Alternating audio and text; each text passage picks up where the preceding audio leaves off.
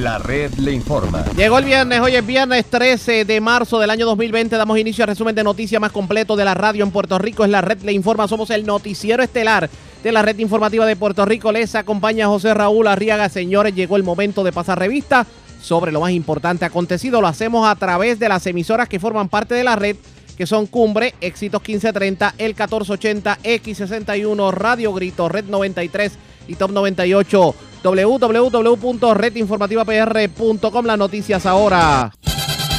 Las noticias. La red le informa. Y estas son las informaciones más importantes en la red le informa para hoy viernes 13 de marzo. Continuamos como país esperando los resultados de las pruebas de coronavirus que se les realizaron a los casos sospechosos a estas alturas del juego. Nada se sabe sobre el particular. Mientras todo cambia con la llegada del coronavirus, cancelaciones de eventos, universidades que darán clase en línea, servicios del gobierno online, restricciones de visitas en hospitales y centros de cuidado y restricciones en las cárceles, cobertura completa en esta edición. Y hay quien sugiere que se usen los almacenes abandonados de fomento para recibir pacientes. También hay quien asegura que se subestimó el coronavirus y por eso la reacción tardía del gobierno.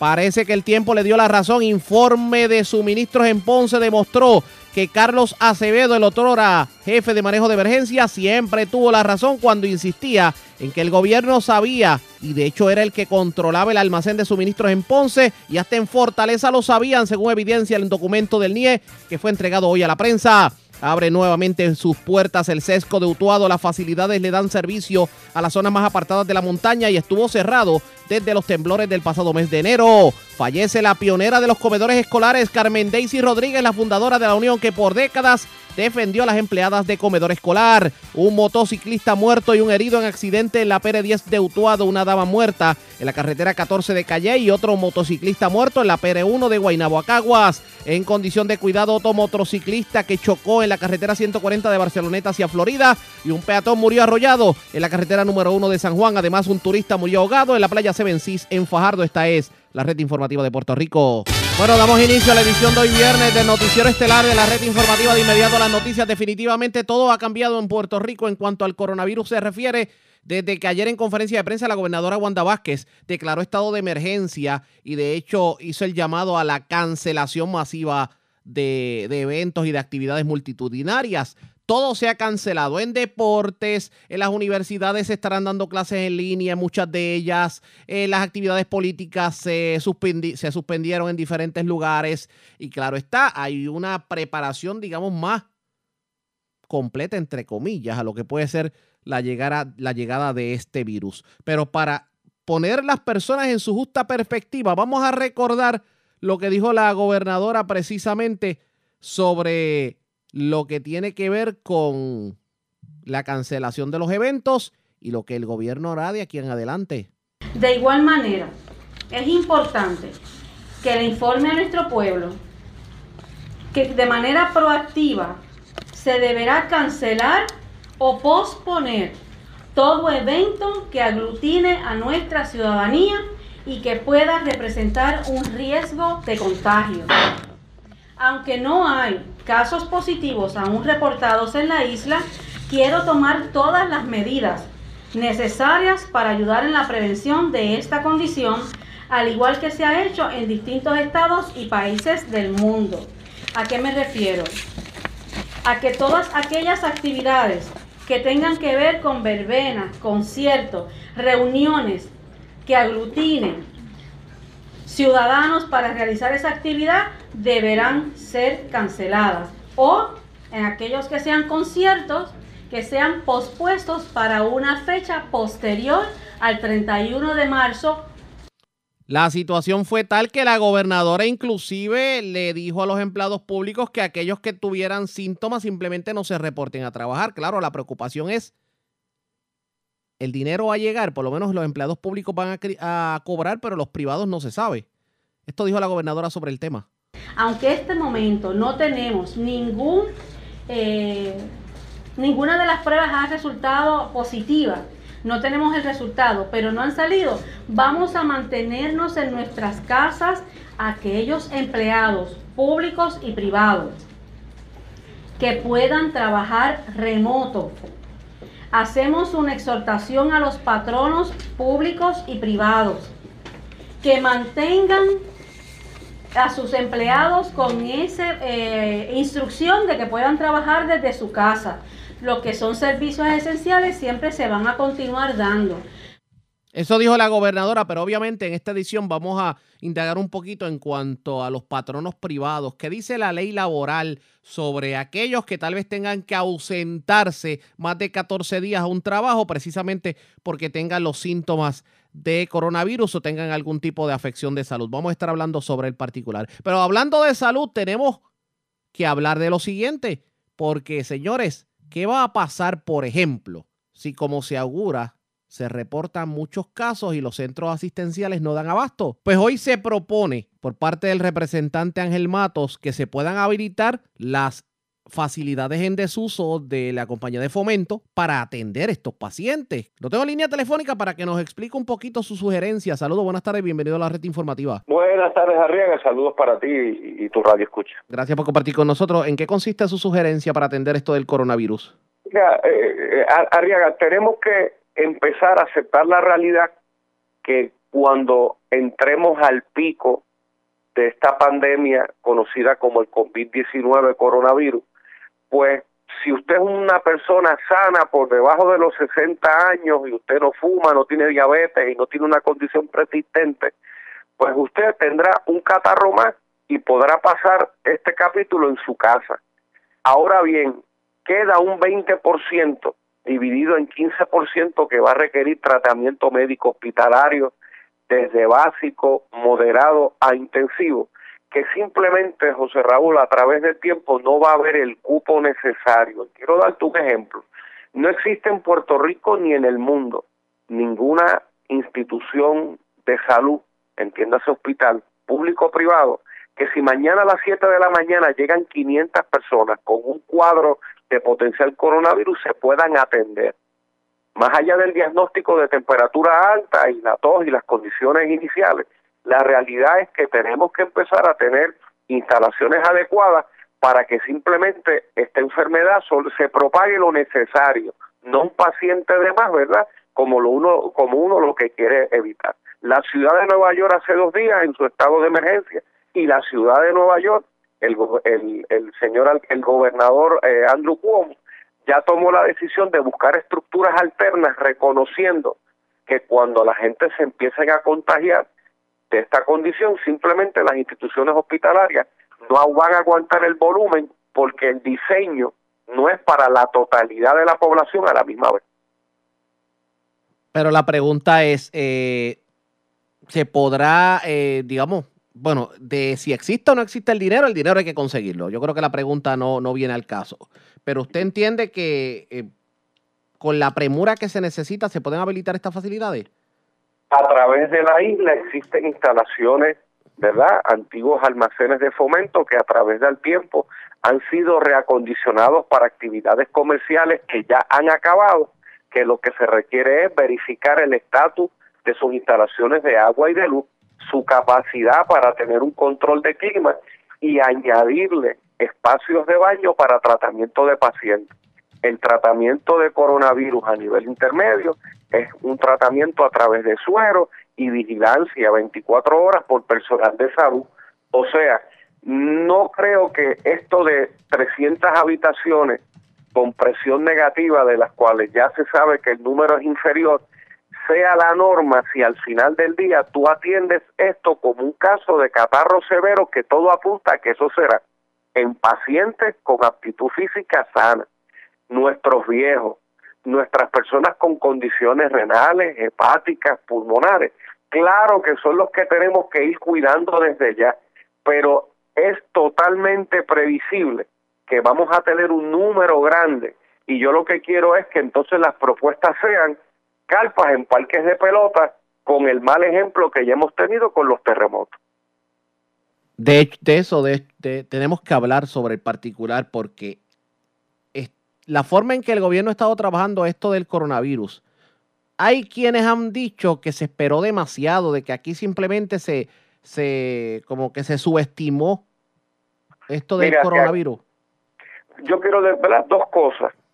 Personalmente yo me siento un tanto reivindicado y yo sé que no es momento de uno añadirle sal a la herida, pero el pasado cuatrenio, cuando a mí me acusaban de alarmista, porque con la, la potencialidad de la llegada del Zika en los hoteles de Puerto Rico, Turismo distribuía hand sanitizer y literatura, ¿no te parece que eso es lo que hay que hacer ahora y no se consiguen los materiales? Definitivo. Así las cosas, Arriaga, fue en enero que el CDT emitió su primera alerta a la comunidad médica americana y del mundo diciendo, hay algo por ahí que está empezando en China, que eso hay que filiarlo con tiempo. Y hubo países que se prepararon con tiempo y otros no. Pues uno tiene que decidir hacia dónde va Puerto Rico, hacia Hong Kong que se preparó o hacia Italia, que mientras tú y yo hablamos, se toman decisiones de un de, de cuerpo médico en donde un espectro de la sociedad simplemente lo echarán a pérdida porque no hay volumen para atender la crisis. Y definitivamente es algo que le para los pelos a cualquiera, definitivamente cuando se habla en, en este sentido. Eh, pero hay otras cosas que también tenemos que tomar en consideración y usted que siempre ha sido eh, pues defensor de lo que tiene que ver con el turismo y la forma en que se trabaja en Puerto Rico, aquí no se ha hablado de los casinos. Pues mira, eh, tan reciente como hace dos días, la Comisión de Juegos de Puerto Rico, lo que era la antigua eh, División de Juegos de Azar de Turismo, tomó la decisión administrativa que ahora los inspectores de casinos que se encuentran en el piso han sido reubicados en el Salón de Vigilancia Electrónica, lo que se conoce como surveillance. Tan reciente como esta mañana, se terminó una ronda de inspecciones en los 17 casinos existentes, en donde hoy, a la hora que tú me estás entrevistando, se ha triplicado los esfuerzos de limpieza y colocación de hand sanitizer. Esto es algo dinámico, Arriaga. A lo mejor cuando ya me entrevistes el lunes, se habrá tenido que tomar una consideración con los casinos, no tan solo por la concentración, y, y, sino por el perfil demográfico que los casinos llaman. Porque yo quiero decir esto y a lo mejor me quedo solo en el mundo, ¿verdad? Con relación a este fin de semana que se acerca, al no tener ningún dato científico fáctico, simplemente yo no le puedo decir a nadie que ni siquiera puede ir al morro a volar una chiringa o irse a la playa, porque son lugares de congregación masiva, pero son lugares abiertos, dispersos, con una buena ventilación, que al menos que alguien literalmente lance un escupitajo, y me excuso con la palabra, pues la realidad es que no hay peligro de contagio. Y yo he visto una cantidad de eventos que se han cancelado, algunos con razón y otros me temo que con histeria porque tú puedes congregar personas. Ahora, si tú no las compactas, pues no hay peligro. Así que este fin de semana se puede ir a chinchorrear, usted llega, usted come, los restaurantes de chinchorreo saben manejar alimentos. Ahora, si el lugar que usted visita tiene un área de baile, pues tal vez esa es la invitación a que usted no haga. Y pasarán una o dos semanas y entonces llegará ese pico, Arriaga, en donde todo será guardadito todo el mundo hasta que esto se calme. Vamos a ver qué ocurre en ese sentido. Gracias por haber compartido con nosotros. Buen fin de semana. Buen fin de semana. Como siempre, era el representante Ángel Matos. Se está sugiriendo de que las facilidades de fomento se utilicen para la eventualidad de que tengamos una alta cantidad de pacientes y los hospitales no den abasto. En cuanto al coronavirus se refiere, y ha hablado un poco de los casinos porque estaba la duda de qué va a pasar con los casinos definitivamente. Pero ¿cómo se preparan otras eh, jurisdicciones y los municipios sobre lo que puede ser la llegada del coronavirus. Vamos a escuchar sobre el particular, pero antes hagamos lo siguiente. Presentamos las condiciones del tiempo para hoy. Bueno, llegó el momento de que pasemos revista sobre cómo van a estar las condiciones del tiempo, no solamente para la tarde, sino para este fin de semana. Y resulta que un parcho de nubes pues ha estado llegando a Puerto Rico y ha estado provocando aguaceros dispersos sobre varias eh, sectores. Esta mañana llovió para la zona este de Puerto Rico. ¿Qué se espera en la tarde? Se espera lluvias y tronadas aisladas para el interior y el oeste de Puerto Rico y no se descarta actividad adicional sobre la zona metropolitana. Claro está, para este fin de semana se esperan condiciones similares para los bañistas. El riesgo es alto, sobre todo de corrientes marinas y continúa para la zona norte de Puerto Rico y moderado para el este, Vieques y Culebra y para el sur suroeste el riesgo es bajo. También el oleaje se mantiene por debajo de los 7 pies. Las temperaturas se espera que bajen a los bajos 60 grados en elevaciones altas. La red le informa. Señores, regresamos a la red le informa, el noticiero estelar de la red informativa. Gracias por compartir con nosotros cómo se preparan los diferentes municipios para lo que tiene que ver con el coronavirus. Vamos a comenzar en la zona de Culebra, porque para las islas municipios es mucho más difícil tomando en consideración los problemas de transporte y la llegada de los suministros. Hoy Iván Solís habló con Charlie Robles sobre el tema y esto fue lo que dijo. Todo, la mayoría de los comerciantes preocupados, ¿verdad? Por la situación que dijeron en la conferencia de prensa, donde indican que no van a estar dejando transportar a los turistas a la isla de Culebra. Igualmente a las islas municipios, porque es general, tú sabes. Ok. Ahora mismo usted está en la lancha, alcalde. Correcto, Charlie. Ahora mismo voy rumbo a Ceiba. Nos citaron a las 2 de la tarde para una reunión con parte del personal de la Autoridad de Transporte Marítimo, seguridad. Ajá. Yo me imagino, ¿verdad? Tengo, me llamaron como a las ocho y pico de la noche. Sí, parece que esto salió que tarde. es el plan de seguridad que van a estar instalando en Ceiba y durante el día de hoy estaré haciendo las gestiones, llamar al general Reyes para que me dé más detalles de cómo se va a trabajar, por lo menos en el caso de la isla municipio de Culebra. Ok. ¿Y cómo va la lancha ahora mismo? ¿Va vacía o va llena? Van más o menos como unas 50 personas más o menos, residentes y algunos que otros turistas. Alcalde, con estas restricciones que pues sin lugar a dudas es que este, se está evitando, ¿verdad?, que se propague el virus. Eh, la isla municipio se va a ver afectada económicamente porque si solamente los que pueden viajar son los, turi- los residentes, debo decir, pues la actividad económica se va a ver este, afectada. Pues mira, Charlie, eso es correcto. Eh, el municipio de Culebra depende, yo te digo, yo siempre he- hemos estimado un 90, 95. En la realidad estamos casi un 100% de lo que dependemos del turismo, Sí. ¿verdad? Este, es, es una preocupación que tenemos. También somos responsables. Sobre todo la seguridad está por encima Claro. de la situación económica porque se podía agravar la situación en Culebra. Como bien tú sabes, tenemos un CDT, tenemos una clínica, pero no tenemos los cuartos que son requeridos para trabajar lo del coronavirus. Pero sí, por lo menos estamos preparados para atender la situación y durante el día de hoy estaré haciendo mis llamadas, estaré en la reunión participando y lo, más importante aquí es que haya un plan, un, un plan que sea bueno, no que digan en la prensa, mira, tenemos este plan y cuando pase una situación nos enfrentemos a que no estamos preparados, Charlie. Ok. Alcalde, y la reunión es a las 2 de la tarde y usted viene a las 6 de la mañana en la lancha. Pues mira, es que acuérdate, Charlie, que debido a los itinerarios, Ah. yo siempre llego temprano a las reuniones para que no, si, si hay un- algún cambio de itinerario, si hay algún cambio, yo participar de esa reunión, porque si no bajo temprano, no llego. Concho, usted sí que es temprano, está, déjeme ver. Eh, está ahí, son seis, está como ocho horas antes para la reunión, tremendo. Usted sí que es puntual. Charlie, yo no sé si tú sabes que esta misma semana hubieron la paralización de los fast ferries por el mal tiempo. Sí, lo sé. estuvo estuvo paralizado eh, el Fast Ferry eh, aproximadamente como dos días. Dos días estuvo paralizado el sistema. DH. Bueno, pues nada, alcalde, eh, ya nos enteraremos de cuáles son las restricciones, ¿verdad? Para la isla municipio o para las islas municipio. Eso es así, Charlie. Así que, Eh, es, es bien importante, Charlie, sí. eh, que, que- que el pueblo sepa. Tú sabes que en estos días yo tiré como un, re- un resumen de lo que ha pasado este año. Sí, lo, lo- yo lo leí, yo lo leí. Qué bueno, qué bueno. Ahora mismo nosotros nosotros fuimos a, a todos los comerciantes de Culebra, no hay sanitizer, eh, solamente un colmado tiene alcohol y nosotros pues responsablemente le preguntamos al gobierno si puede buscar la manera de colaborar con el municipio, ya que esta semana estuvo el ferry parado, las lanchas, ¿verdad? Por el mal tiempo, que eso no es, ¿verdad? No es algo que pudiéramos controlar, pero yo no veo un plan de gobierno tú sabes que, que puedan neutralizar esta condición, porque sí están dando mu- mucha orientación, pero los equipos, si tú miras en las agencias, no tienen equipos, no tienen sanitizer, no tienen alcohol, y es una preocupación que cómo vamos a trabajar con un plan de trabajo si no tenemos los equipos necesarios, tanto los servidores públicos para atender esta situación. Oiga, alcalde, ¿y ¿usted está trabajando o, o bajando en la lancha o viajando, debo decir, más que nada, con, un, con una careta o con guantes?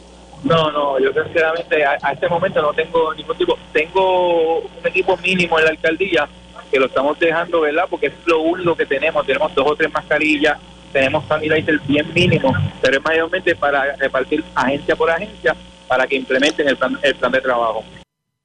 Iván Solís, alcalde de Culebra, eso es lo que está ocurriendo allá en la isla municipio. Por acá en la isla grande, ¿cómo se preparan los municipios? Vamos a escuchar lo que dijo la alcaldesa de San Juan, Carmen Yulín Cruz. De hecho, ella suspendió todas las actividades políticas de su campaña y también eh, pues está tomando previsiones en el municipio. Vamos a escuchar parte de lo que dijo. De mi campaña a la gobernación, desde el día de hoy teníamos una actividad en Sabana Grande, la suspendimos y voy a reevaluar después de domingo de resurrección. O sea, durante el mes de marzo y en la Semana Santa no voy a hacer ninguna actividad proselitista partidista. Primero, toda mi atención tiene que estar puesta en San Juan. Y segundo, toda mi atención tiene que estar puesta en colaborar con otros alcaldes y alcaldesas y con el gobierno central en afrontar esta situación que la podemos afrontar si trabajamos como un equipo. Y no tengo duda de que así será.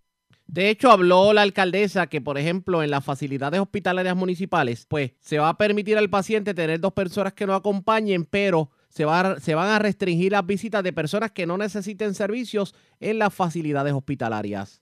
Manejo de emergencia, los, las personas que trabajaron el Día Nacional de la Salsa están en su catorcena, porque no es cuarentena, cuarentena es 40 días, catorcena eh, por eso es que el director de manejo de emergencia no está aquí hoy, porque fue una de las personas que estuvo todo el día en el Día Nacional de la Salsa. La policía municipal, repito, se han tomado todas las precauciones.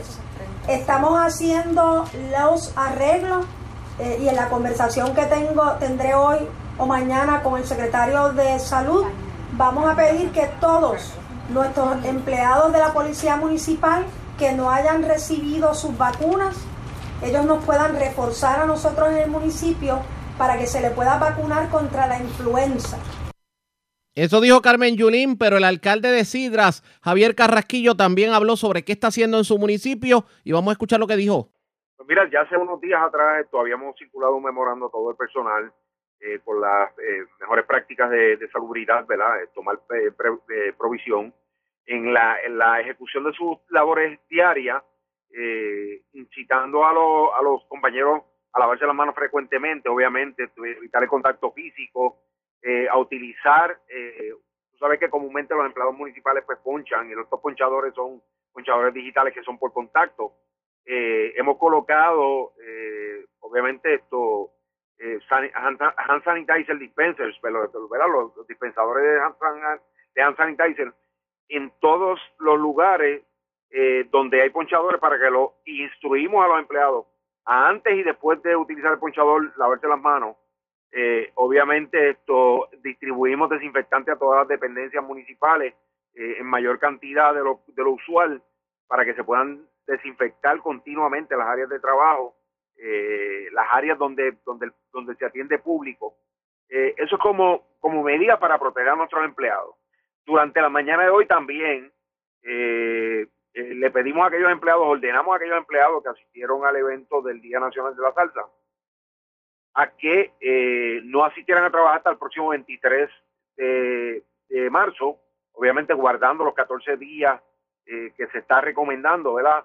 para evitar esto que hayan entrado en contacto con alguna persona contagiada o con este ciudadano panameño que estuvo en ese evento, como no sabemos con exactitud dónde esta persona tuvo, qué superficie tocó, acceso pudo haber tenido alguno de estos empleados que asistió al evento con esta persona, pues para, para prevenir eh, cualquier esto situación, pues eh, le, autorizamos a quedarse en su casa, obviamente, a guardar obviamente distanciamiento social hasta tanto eh, culmine el periodo de los 14 días.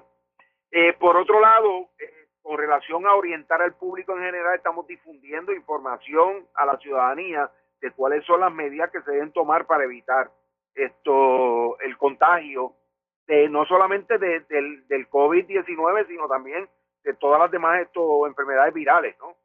Eh, estamos también ordenando la suspensión de toda actividad eh, multitudinaria eh, que se haya programado en el municipio. Hemos también incitado también al sector privado a, suspender cualquier actividad que hayan programado. obviamente estamos en la expectativa de, de todo lo que podamos hacer para proteger nuestra ciudadanos, lo, lo, vamos a estar haciendo. De hecho, el municipio está adquiriendo, para que se ha, habido dificultad en conseguirlo, ¿verdad? lo que son estos eh, desinfectadores y todo este tipo de material para, para distribuirlo en las escuelas eh, mientras esté en funcionamiento las escuelas, aunque entendemos que el Departamento de Educación ha tomado medidas también para orientar a todo el personal escolar, pero estamos en, en la expectativa de que cualquier intervención que tengamos que hacer para proteger la salud y la seguridad de nuestra gente, allí eh, vamos, a, vamos a tomar las medidas que sean necesarias. Ese fue el alcalde de Sidra, Javier Carrasquillo. El alcalde de Naranjito, Orlando Ortiz, también se expresó en los mismos términos. Vamos a escuchar. Eh, Naranjito está orientado sobre el coronavirus. Bueno, hemos, ya tuvimos esa, primera reunión antes de yo irme la de orden militar. Nosotros ya había dado instrucciones a, finales de enero de que comenzáramos a, comprar todo, ¿verdad? Este, hand sanitizer, productos desinfecta, desinfectantes. Pusimos prácticamente dispenser en todas las facilidades del municipio y eso, ¿verdad? Eh, eh, antes de que comenzara a, crecer esta, esta, este, este virus, pero prácticamente hemos estado orientando a, los empleados y tomando medidas preventivas. Esta es una pregunta como que un poco, a lo mejor sacada de proporción, pero sin Naranjito no hay, no hay nadie, ningún, o alguien con un síntoma parecido que pudiera atemorizarlo a usted del coronavirus. No, hasta, hasta el momento, gracias a Dios, no, y, simplemente pues el, CDT, que es el que tenemos allí en Naranjito, es privado, pero han tomado las medidas preventivas y siempre han tenido el sumo cuidado ante cualquier eventualidad. Sí, hay, eso fue lo que dijo el alcalde de Naranjito, Orlando Ortiz, el alcalde de Comerío, su vecino, José Santiago, dijo lo siguiente. La red le informa. Señores, regresamos a la red le informa, el noticiero estelar de la red informativa. Gracias por compartir con nosotros. Voy a dejar por el momento aparte el tema del coronavirus y vamos a hablar de otros asuntos porque, señores, enhorabuena, estuvo cerrado desde enero porque sufrió daños estructurales y hoy abrió nuevamente sus puertas el sesco dutuado. ¿Cuál es la importancia de que este sesco esté funcionando? Este sesco, además de que le da servicio a las zonas más aisladas de Puerto Rico, alivia la carga que tienen otros sescos cercanos, como decir Arecibo, como decir Manatí y como decir Ponce. Este sesco pues le da servicio utuado a Lares, a Juntas, a Yuya, eh, partes de Ciales y las personas que están en la periferia que eh, obviamente con los sescos demasiado llenos pues caen a la zona de Utuado. El secretario de Obras Públicas, el ingeniero Carlos Contreras, en línea telefónica. Vamos a hablar del sesco y de otros temas. Saludos, buenas tardes, bienvenido a la red informativa. Buenas tardes, José Raúl, y buenas tardes a todos los que nos escuchan a través de la red Informa. Gracias por compartir con nosotros. Secretario, enhorabuena, abrió el sesco de Utuado, cuéntenos. Sí, mira, el sesco de Utuado, luego, ¿verdad?, de, los terremotos de enero, hubo que cerrarlo, hubo unos problemas que, que la realidad era, una en parte de la fachada donde había un rótulo, no, no fue la estructura como tal, pero era por donde pasaban las personas para entrar, así que hubo que cerrarlo. Eso ya se removió, ya fue inspeccionado, ¿verdad? Y se certificó que ahora la estructura con los cambios que se hicieron pues es una segura, así que a partir de hoy ya comenzó nuevamente a dar los servicios, este sexpo, que como tú indicas, bien importante para varios municipios de la zona en este caso, eh, ¿va a estar operando en horario regular? Horario regular, sí, va a seguir como operaba anteriormente. Eh, recordamos a la gente, ¿verdad?, que puede sacar citas a través de esas cositas, que es la forma más conveniente, y más ahora en estos días, ¿verdad?, que la gente no se quiere exponer mucho tiempo en lugares con, mucho público, pues lo que queremos es que la gente siga utilizando esas cositas, que en lugar de, de ser un, lo que llamamos un walk-in, que tú llegas allí a buscar a ver a qué hora te pueden atender, sino que hagas una cita previa a través de nuestra página de, de top.pr.gov y busques una cita de manera que tú llegas 10 o 15 minutos antes de la hora indicada y cuando llegue la hora indicada ya como en 15 minutos estás fuera. En este caso, y le pregunto sobre el particular, ¿cómo ha estado el, el Cositas hasta el momento? ¿Cuál es su evaluación? Mira, Cositas ha sido un éxito. Estamos hablando de que diariamente estamos atendiendo a, través de la isla como unas mil ciento y pico, mil doscientas personas eso es un buen número, es algo ¿verdad? que queremos seguir ahora añadiendo todos los servicios, porque en la actualidad pues, es para personas que van a renovar licencia de conducir, personas que van a renovar o a sacar tarjeta de identificación, de las que hacemos para las personas mayores de 16 años que no tienen licencia, o para las licencias de aprendizaje. Ahora, los mil y pico, esto que te digo, es personas en licencia, tarjeta de identificación. No estoy incluyendo los de aprendizaje, que ese es otro montón de personas más. No, y definitivamente son muchas las gestiones que se hacen en, cuanto a Sescosita se refiere. Eventualmente van a expandir los servicios de Sescosita a otros trámites. Es correcto, ¿sabes? Nos quedan todavía, ¿verdad? Lo, que son las transacciones como tal de vehículos, eh, los traspasos, eh, cambios de tablilla, cosas así, también lo que es la renovación del carnet de personas con impedimento. En la actualidad, como te dije, básicamente lo que es la tarjeta de identificación, lo que es la licencia de conducir, que aprovecha la oportunidad para recordarle nuevamente al público, a partir de octubre de este año, te quieres montar un avión y no tienes pasaporte, necesitas que tu tarjeta de identificación o tu licencia de conducir sea Real ID. Si tu licencia no es Real ID, no te van a permitir viajar. Cuando dice, no es una eh, regulación local, eh, esto es a nivel federal. En el caso de Real ID es cuando vemos la estrellita color plateada en, en, la identificación. Dorado, sí, es correcto. Una estrella dorada o una estrella blanca dentro de un círculo dorado. Entiendo, y eso significa que eh, la información del, del que porta la licencia de conducir está en los sistemas tanto locales como federales. Correcto, eso, ¿verdad? Cuando pasa la persona por el aeropuerto, pues ahí pueden corroborar la información, no solo, ¿verdad? Con lo que dice la, la identificación, sino porque va a buscar en la computadora y va a salir la información. Así que personas que traten de tener una tarjeta falsificada van a ser detectadas y son arrestados por los federales. Así que, ¿verdad? Eh, la gente que se cree que puede comprar por ahí tarjetas y que Real ID eh, es un delito federal y están en serios problemas definitivamente si van a pues, utilizar este tipo de tácticas. Secretario, gracias por haber compartido con nosotros. Buen fin de semana. Gracias a ti. Buenas tardes. Era el titular de carreteras, el ingeniero Carlos Contreras. Enhorabuena de que el sesco dutuado va a estar funcionando para el público. Así que, señores, obviamente eh, un servicio más para los amigos radioyentes. Señores, tenemos que cambiar el tema y tenemos que hablar del informe de los suministros. Ya el informe se hizo público luego de que decidiera el Tribunal de Apelaciones que se tenía que hacer público el informe. Y el informe, señores, concluye que en efecto el gobierno siempre supo de la existencia de este almacén. El representante Gabriel Rodríguez Aguiló, línea telefónica. Saludos, buenas tardes, bienvenido. Saludos, Buenas tardes para ti, buenas tardes para los amigos y amigas. Ya no es un rumor, ya lo pudimos leer y ese informe es claro. La razón la tenía Carlos Acevedo. Bueno, yo, yo no voy a llegar a adjudicar ese asunto. Yo sí te digo que lo, lo que está claro es que a la Asamblea Legislativa, a la Cámara de Representantes de esta investigación, no se le dijo la verdad, el contenido del informe, eh, como parte de las justificaciones para no entregarlo y no hacerlo público. y que nosotros eh, vamos a esperar a que el documento se nos entregue de forma oficial, que el momento que tú estamos hablando no, no se ha hecho, para entonces compararlo con los testimonios, que tenemos las grabaciones, compararlo con el, la transcripción de las vistas, que ya se ordenó que se hicieran, debe estar en los próximos días, para llegar a las conclusiones, pero de primera fase uno puede determinar que no se le dijo verdad, la verdad a la Cámara de Representantes en cuanto a las justificaciones para no entregar este informe y para no hacerlo público. Le mintieron a sabiendas de esos que estamos hablando? Siga sabiendo porque Emer Román había leído el informe, el, comisionado de NIE había leído el informe, la Secretaría de Justicia había leído el informe.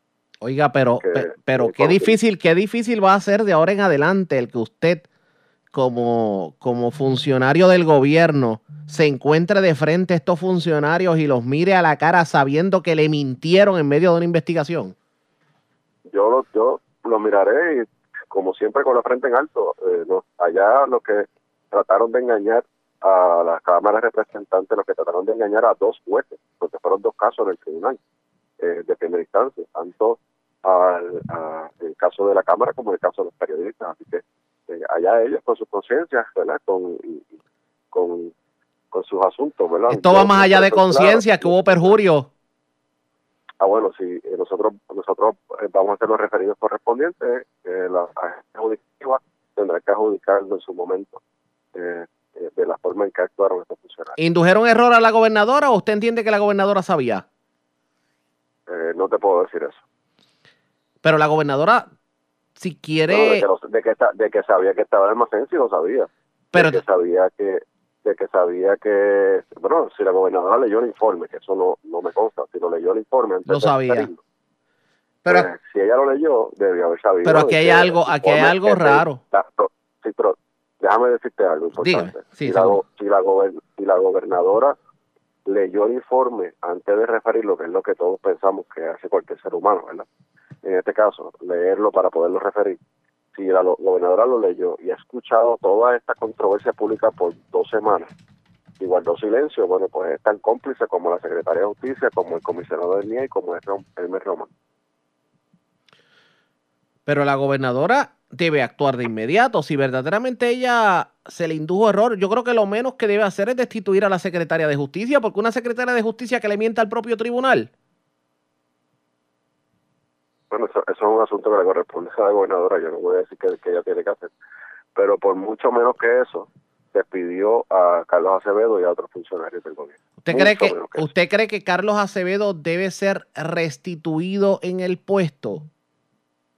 Es que es un puesto de confianza, eh, Ariaga, así que como es un puesto de confianza, la gobernadora se reserva el derecho de así hacerlo. ¿no? Si, si la gobernadora le pierde la confianza a cualquier funcionario, lo puede despedir en cualquier momento. Lo que no puede hacer es tratar de justificarlo con como pasó este caso, aparentemente con un informe, tratar de agarrarse de un informe para hacer un despedir un empleado de confianza cuando al final del día podemos leer el informe y no dice nada en contra de Carlos Acevedo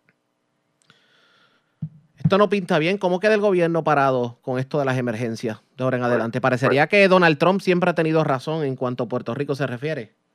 Bueno, yo no puedo adjudicar que Donald Trump tiene razón. Yo lo que te puedo decir es que la responsabilidad de la Cámara de Representantes es eh, ir, ir tras la verdad, ver qué funcionó, qué no funcionó, hacer los referidos correspondientes sobre, sobre ¿verdad? lo que, no referido, perdón, los señalamientos correspondientes sobre lo que no funcionó, procurando que mejoren eh, la respuesta del gobierno ante cualquier emergencia. De eso es de lo que se trata y esa es la, ese es el norte de esta, de esta investigación, el norte de la Cámara de Representantes y así lo vamos a hacer con nuestras recomendaciones. No solamente va a ser referido, esto, esto es un asunto que nos encontramos en el camino y lo vamos a atender.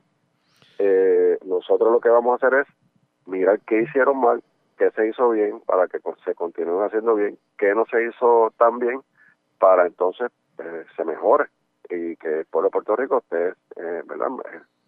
más seguro en el momento de que se vaya a responder a una, a una emergencia por parte del gobierno. Vamos a ver qué ocurre en este sentido. Agradezco el que haya compartido con nosotros, haciendo un paréntesis obviamente de este tema. En cuanto al coronavirus se refiere, ¿cómo ha visto el proceso al momento por parte de las agencias? Eh, ¿O hay algo que le preocupe? Cuénteme. Bueno, que aquí yo creo que eh, más que las agencias, pero aquí, Arriaga, no podemos nosotros recortarnos a qué está haciendo el gobierno para combatir el coronavirus. Eso nos corresponde a todos, nos corresponde a todos. Eso, es un asunto personal, un asunto colectivo. Es un asunto de que si yo tengo un malestar, pues yo no voy a trabajar. Si yo veo que mis hijos están enfermos, no los envío a la escuela ni al cuido. O sea, es un asunto de responsabilidad social que tenemos todos ciertamente el gobierno tiene la obligación de, responder para tener unos controles y yo entiendo que aunque se critiquen ciertos de estos controles, se está haciendo lo correcto. Por ejemplo, el alcalde de Manatí canceló las fiestas patronales. Pues eso está correcto, eso es correcto. Eh, la, Federación de Baloncesto eh, suspendió el Baloncesto Superior Nacional. Pues eso, es lo correcto. Se está limitando el acceso en los muelles. Pues eso es lo correcto. El aeropuerto está teniendo controles adicionales. Eso es lo correcto y nosotros tenemos que también poner de nuestra parte. O sea, aquí, aquí si, si yo sé que hay un posible contagio en Puerto Rico, pues yo voy a evitar ir a reuniones, voy a evitar ir a actividades, voy a evitar ir a donde tengamos, ¿verdad? Este, eh, lugares donde tengamos acumulación de mucha gente y que yo voy a evitar eso. Eso soy yo, mi carácter personal, pero todos tenemos que hacer lo propio. Vamos a cumplir con nuestro trabajo, nuestras responsabilidades, teniendo los, los controles personales y repito, es una responsabilidad colectiva, no es solo del gobierno. El gobierno tiene que agilizar el asunto de, las de las muestras. Eh, yo recientemente escuché el, gobernador de, Nueva York, Cuomo, y, él, está claro en que hay no hay tantos casos públicos, ¿verdad? No se han descubierto tantos casos porque no se están haciendo la cantidad de muestras necesarias. Tan pronto se comiencen a hacer las muestras, se van, van a ver un montón de casos, no tan solo en Nueva York, sino en todos los lugares en Puerto Rico, que eh, el gobierno tiene que tiene que tener ser responsable de que esas pruebas se puedan hacer y se hagan rápido, no como la prueba de la ciudadana de Italia que todavía lleva ya casi una semana y no ha salido el resultado. Eh, ¿verdad? Cosas como esas no pueden ocurrir, así que hay que ocuparse por parte del gobierno de que sean las agencias federales, eh, la entidad privada, tengan los recursos, tengan el mecanismo para que esas pruebas se hagan con prontitud para nosotros poder identificar dónde están los problemas mayores, porque ahora mismo no sabemos dónde está el foco principal si alguno en Puerto Rico de contagio. No sabemos. No sabemos en qué lugar de Puerto Rico es, porque no se han hecho las muestras correspondientes. Así que eso es bien importante para poder identificar y controlar. Esa parte es importante, por, eh, que el gobierno actúe eh, bajo, todos los conceptos eh, y todo, todas las necesidades que se puedan incluir en eso. Hay que poner el esfuerzo en muestrear a la gente, tener resultados rápidos, para poder actuar. Vamos a ver qué ocurre. Gracias por haber compartido con nosotros. Buenas, buenas tardes y buen fin de semana. Gracias, igual Arriaga. Era el representante Gabriel Rodríguez Aguiló. Parecería que el tiempo le dio la razón a Carlos Acevedo porque el informe lo que dice de los almacenes de Ponce era que todo el mundo lo sabía, incluyendo la gobernadora. De eso tenemos que hablar en una próxima intervención. La red le informa. La pausa cuando regresemos las noticias del ámbito policíaco más importantes acontecidas. Señores, murieron varias personas en accidentes de tránsito. Uno ocurrió en Utuado, el otro en la carretera número uno en Río Piedras, el otro ocurrió eh, en la zona de Calley. Y también en condición de cuidado se encuentra un motociclista que chocó en la carretera 140 de Barceloneta a Florida. De eso y más hablamos luego de la pausa. Regreso.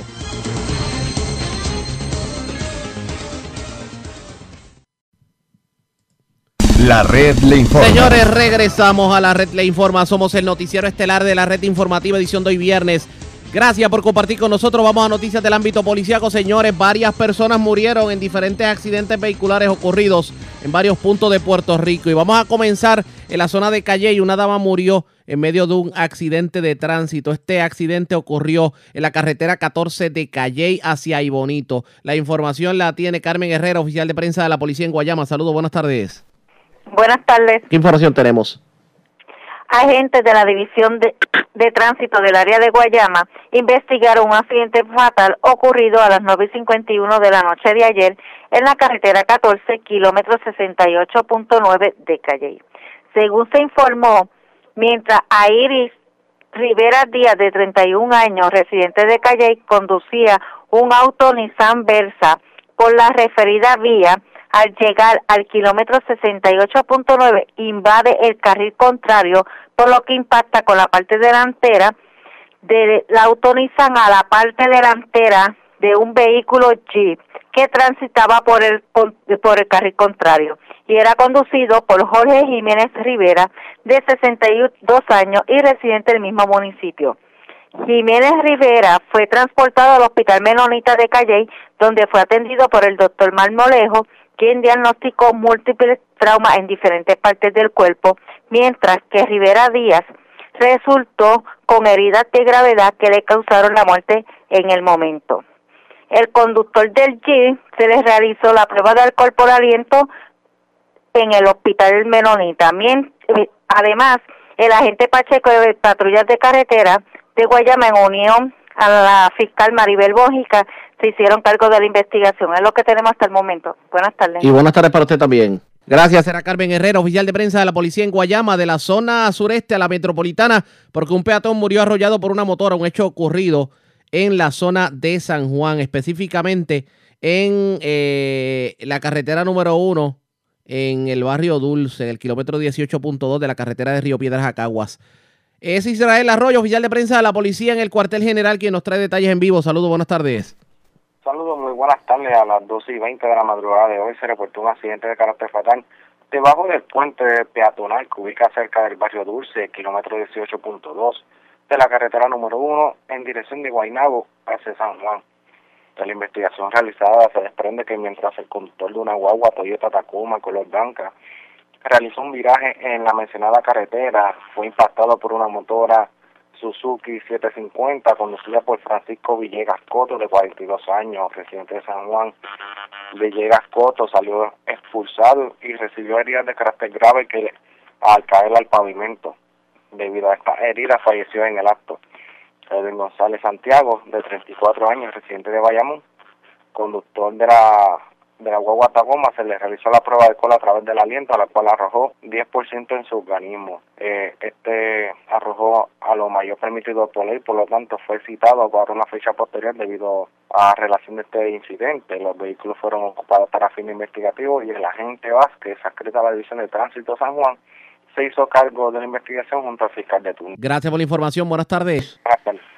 Gracias, era Israel Arroyo, oficial de prensa de la policía en el cuartel general. Nos quedamos en la zona metropolitana porque se reportó otro accidente fatal también en la carretera número uno, por esta vez en dirección de Río Piedras hacia Caguas, específicamente jurisdicción de Guaynabo. Una persona murió tras chocar con otro vehículo. También delincuentes se llevaron sobre dos mil dólares en efectivo de un vehículo que se encontraba estacionado en la gasolinera total de Toa Baja.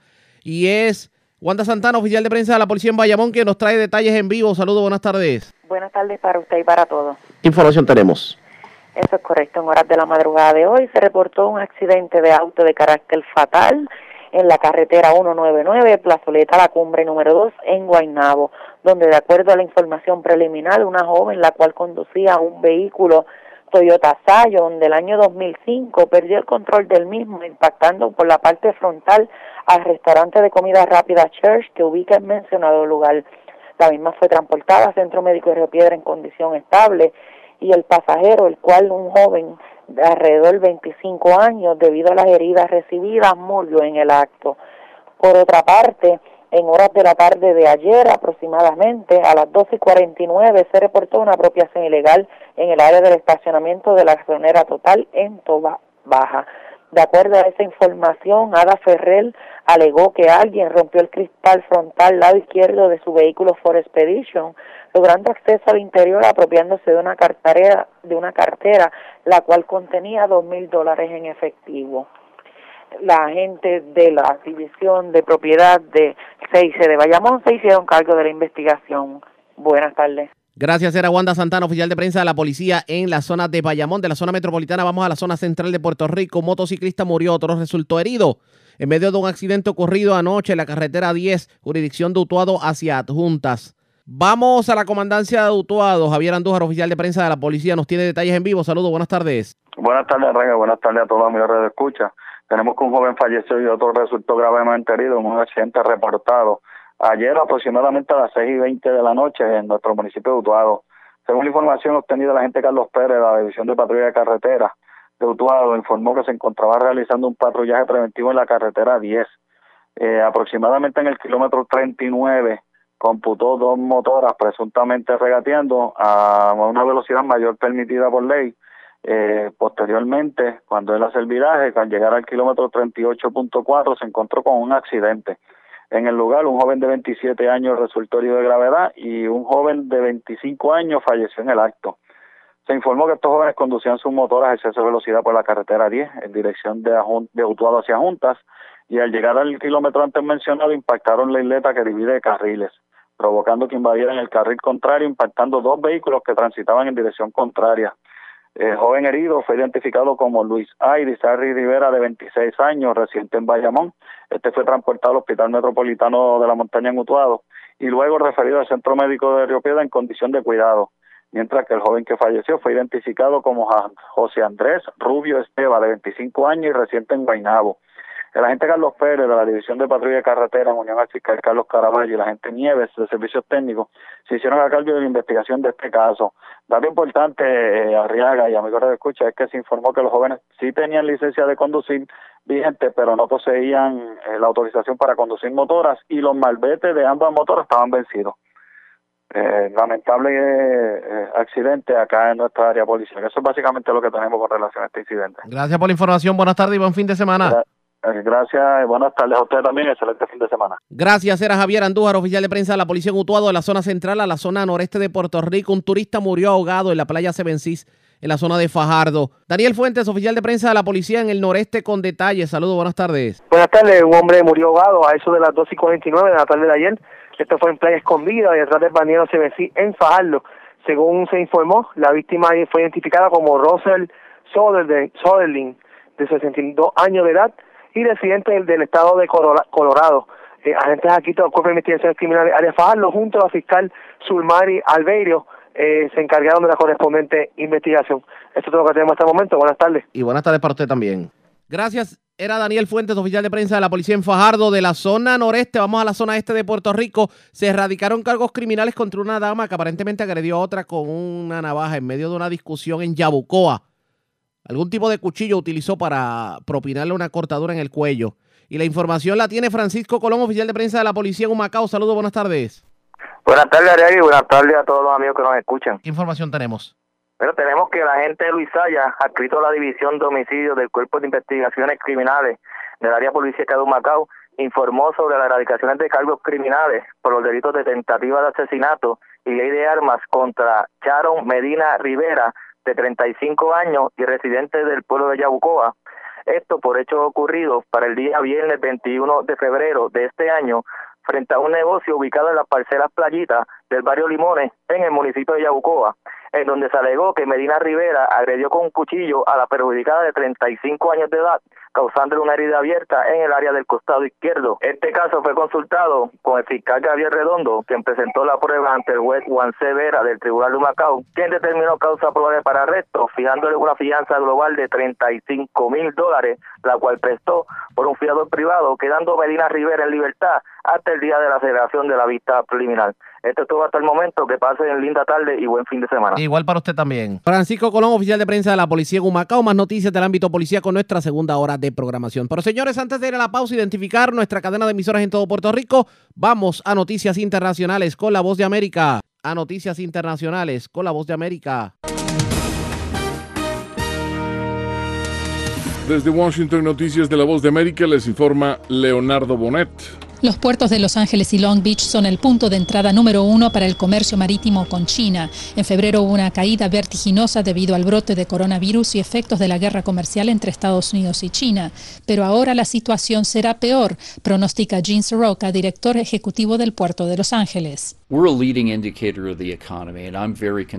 Somos un indicador líder de la economía y estoy muy preocupado en este momento. Soroka señala que se está viviendo una verdadera crisis, particularmente para la fuerza laboral. En esta región, uno de cada nueve empleos está vinculado a este puerto. Eso significa que el trabajo de un millón de personas está asociado directamente con la cantidad de carga que movemos. Menos contenedores significa menos trabajos. El turismo, una fuente importante de ingresos para el Estado, continúa sufriendo los efectos de restricciones de viajes. Princess Cruises y Viking Cruises, que tienen sedes corporativas en California, han sufrido un impacto directo por COVID-19 y anunciaron la suspensión global de operaciones y cancelación de nuevos viajes durante los próximos 60 días, medida que provocará un efecto en cadena para todos los proveedores y negocios que trabajan con este sector de la industria turística. Entre tanto, varias universidades de California han cancelado clases físicas, anunciando que se realizarán en línea. Esto afectará a muchos empleados en los planteles universitarios. Y como medida preventiva, el gobernador Gavin Newsom hizo un llamado a prohibir todos los eventos con 250 o más personas.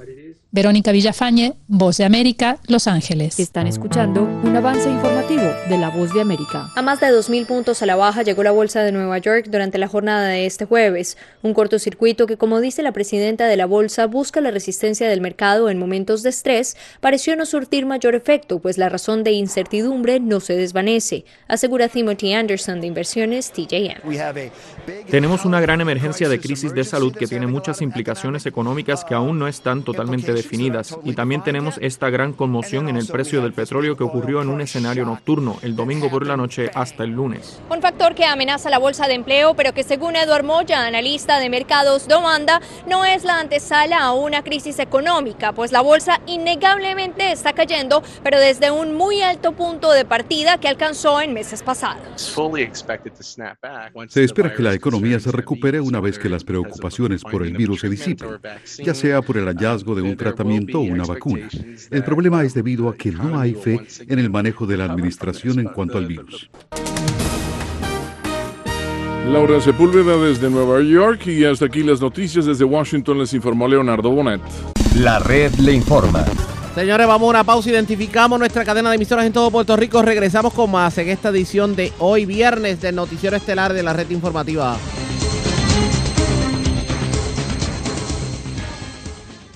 La red le informa. Iniciamos nuestra segunda hora de programación. El resumen de noticias más completo de la radio en Puerto Rico. En la red le informa. Somos el noticiero estelar de la red informativa edición de hoy viernes 13 de marzo. Vamos a continuar pasando revistas sobre lo más importante acontecido. Lo hacemos a través de las emisoras que forman parte de la red, que son Cumbre, Éxitos 1530, el 1480, X61, Radio Grito, Red 93 y Top 98, www.redinformativapr.com. Las noticias ahora. La red le informa. Y estas son las informaciones más importantes en la red le informa para hoy viernes 13 de marzo. Continuamos como país esperando los resultados de las pruebas de coronavirus que se les realizaron a los casos sospechosos a estas alturas del juego. Nada se sabe sobre el particular. Mientras todo cambia con la llegada del coronavirus, cancelaciones de eventos, universidades que darán clase en línea, servicios del gobierno online, restricciones de visitas en hospitales y centros de cuidado y restricciones en las cárceles, cobertura completa en esta edición. Y hay quien sugiere que se usen los almacenes abandonados de fomento para recibir pacientes. También hay quien asegura que se subestimó el coronavirus y por eso la reacción tardía del gobierno.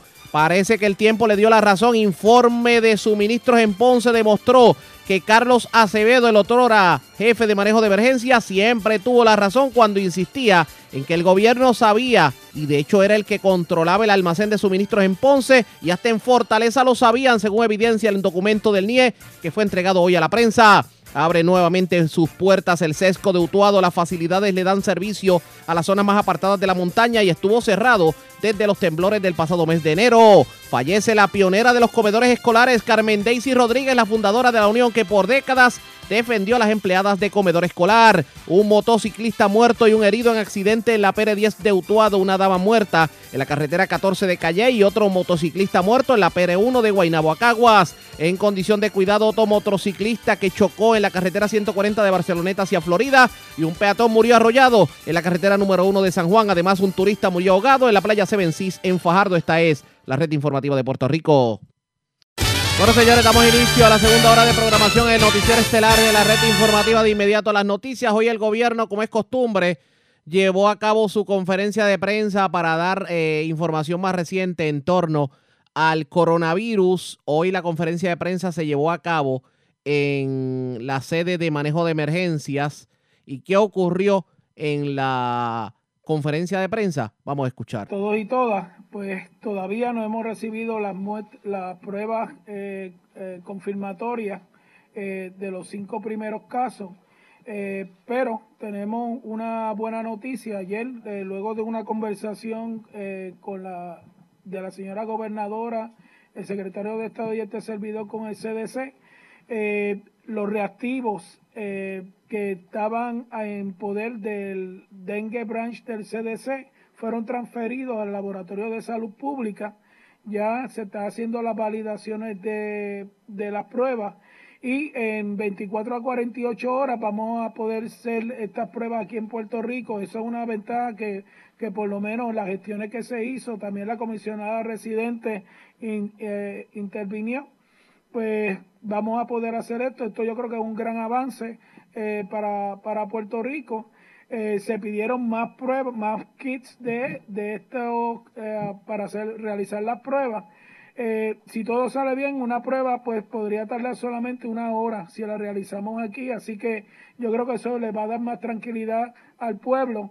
Todas las personas que son sospechosas, para tranquilidad de, también, están tratándose como si tuvieran la condición, así que están en su cuarto de aislamiento, recibiendo el tratamiento eh, eh, conservador porque no hay ningún tratamiento eh, establecido que no sea controlar la, la temperatura alta y mantener las vías respiratorias funcionando, ya sea por terapia respiratoria mediante ventilador, así que eso es el tratamiento. Hasta ahora ninguna de las personas ha deteriorado, las personas están estables, así que por lo menos eh, decirles que al pueblo de Puerto Rico que toda persona que es sospechosa se está tratando como si fuera positiva hasta que tengamos la prueba.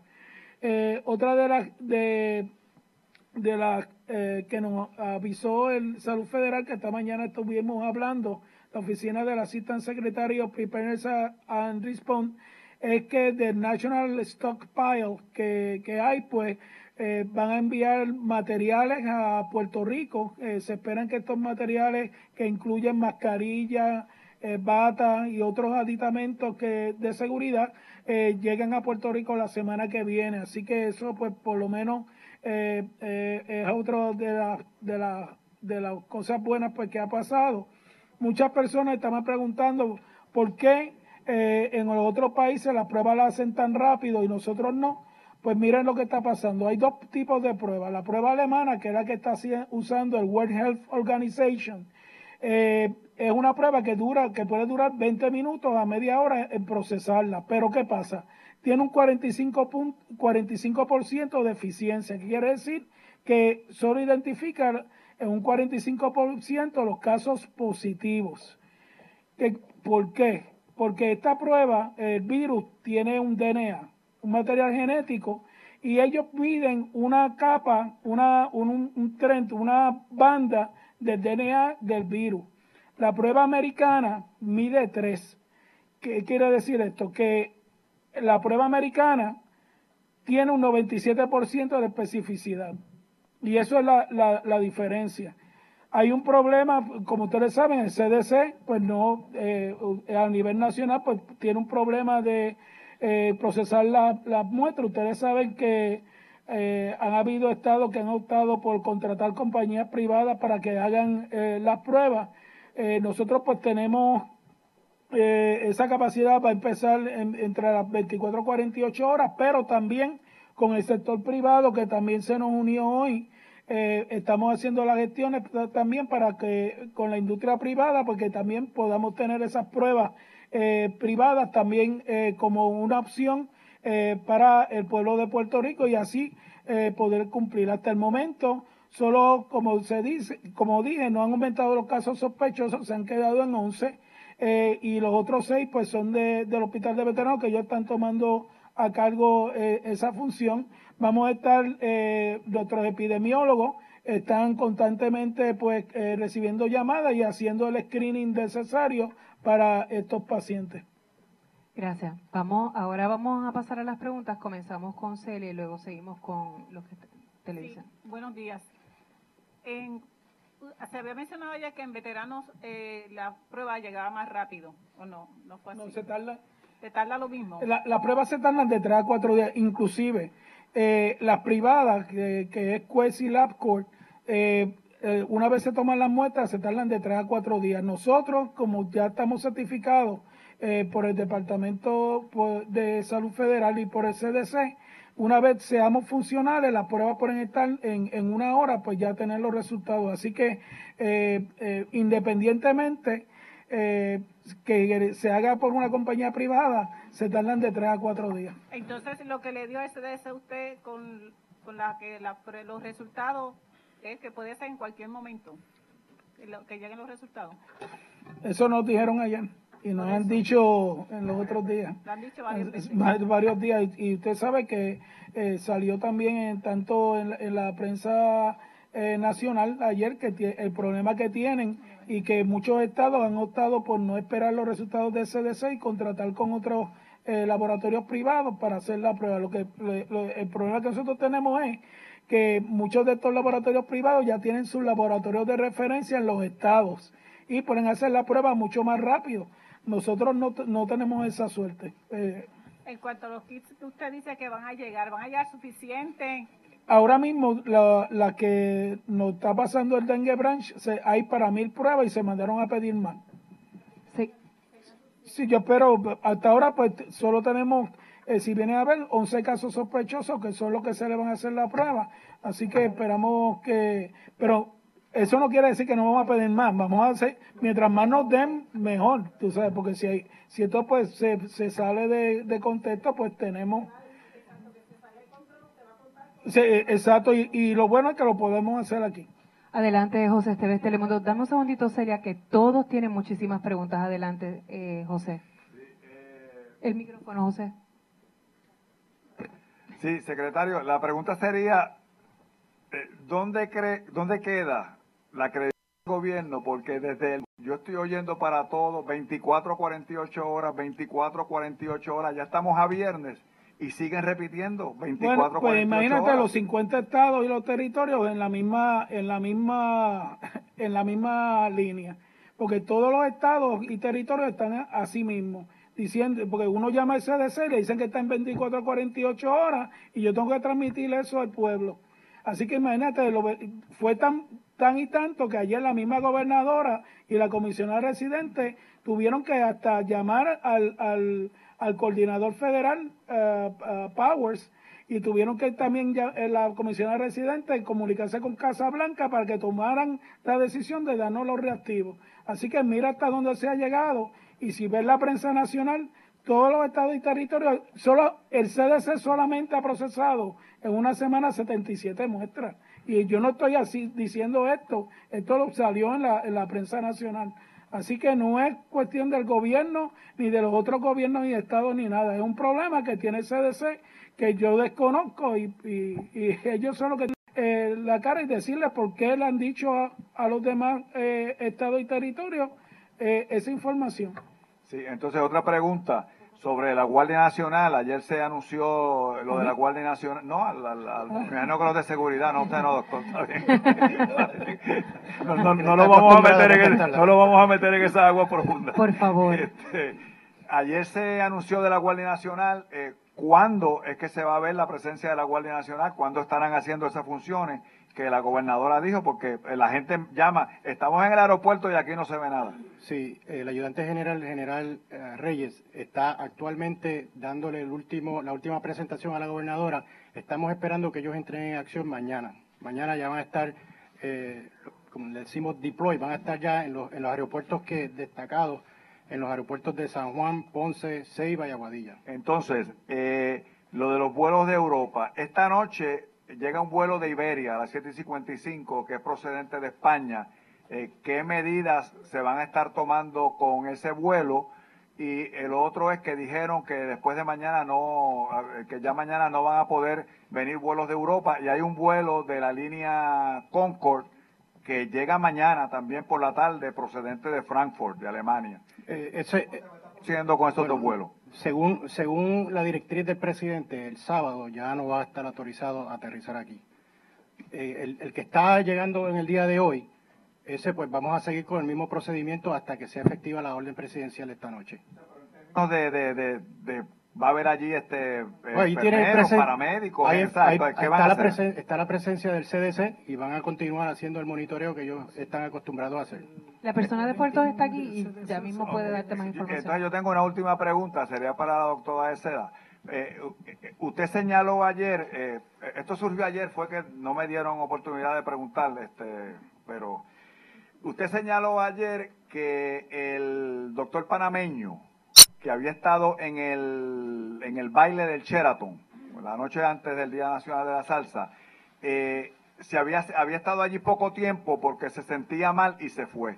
Sin embargo, la gobernadora, y lo confirmé esta mañana con él, le había dicho ayer a Rubén Sánchez por la mañana, que con ese señor no había problema ese día porque estaba sintomático. Entonces, ¿cuál es la realidad? ¿Estaba sintomático o ya yo, yo ya estaba enfermo y se tuvo que ir? Bueno, eh, lo importante aquí es que las personas que están en contacto directo con él por varias horas, o sea, esto es la recomendación que tenemos con el CDC. El manejo que se está haciendo con estos casos positivos es aquellas personas que estuvieron en contacto directo con esta persona.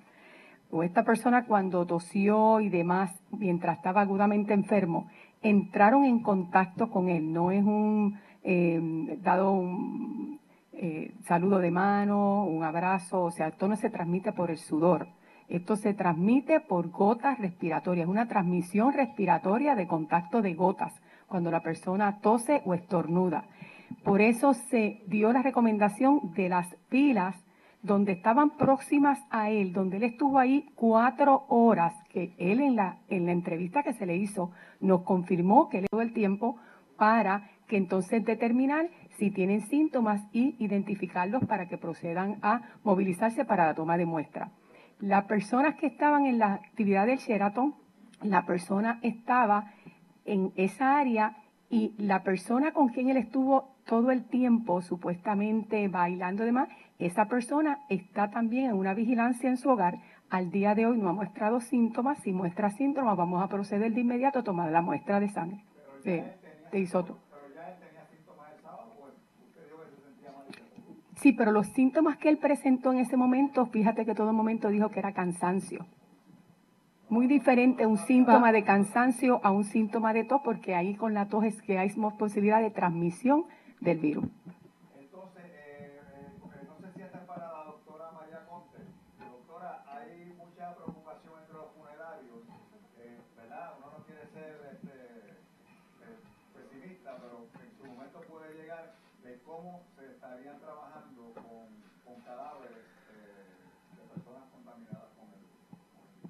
Igual aplica al proceso del manejo del cadáver en, en, nuestro, en nuestra agencia, en el negociado de ciencias forenses, eh, usando el equipo de protección personal adecuado que siempre utilizamos y, usando las medidas de protección eh, universal, eh, lo que hay que hacer es consistente con el uso de estas medidas eh, pero ya ciertamente todo cadáver se considera potencialmente infeccioso, así que realmente la, la, práctica no variaría, lo que hay es que estar más consciente de que en este momento, más que nunca, pues hay que hacer consistente con el uso de las prácticas.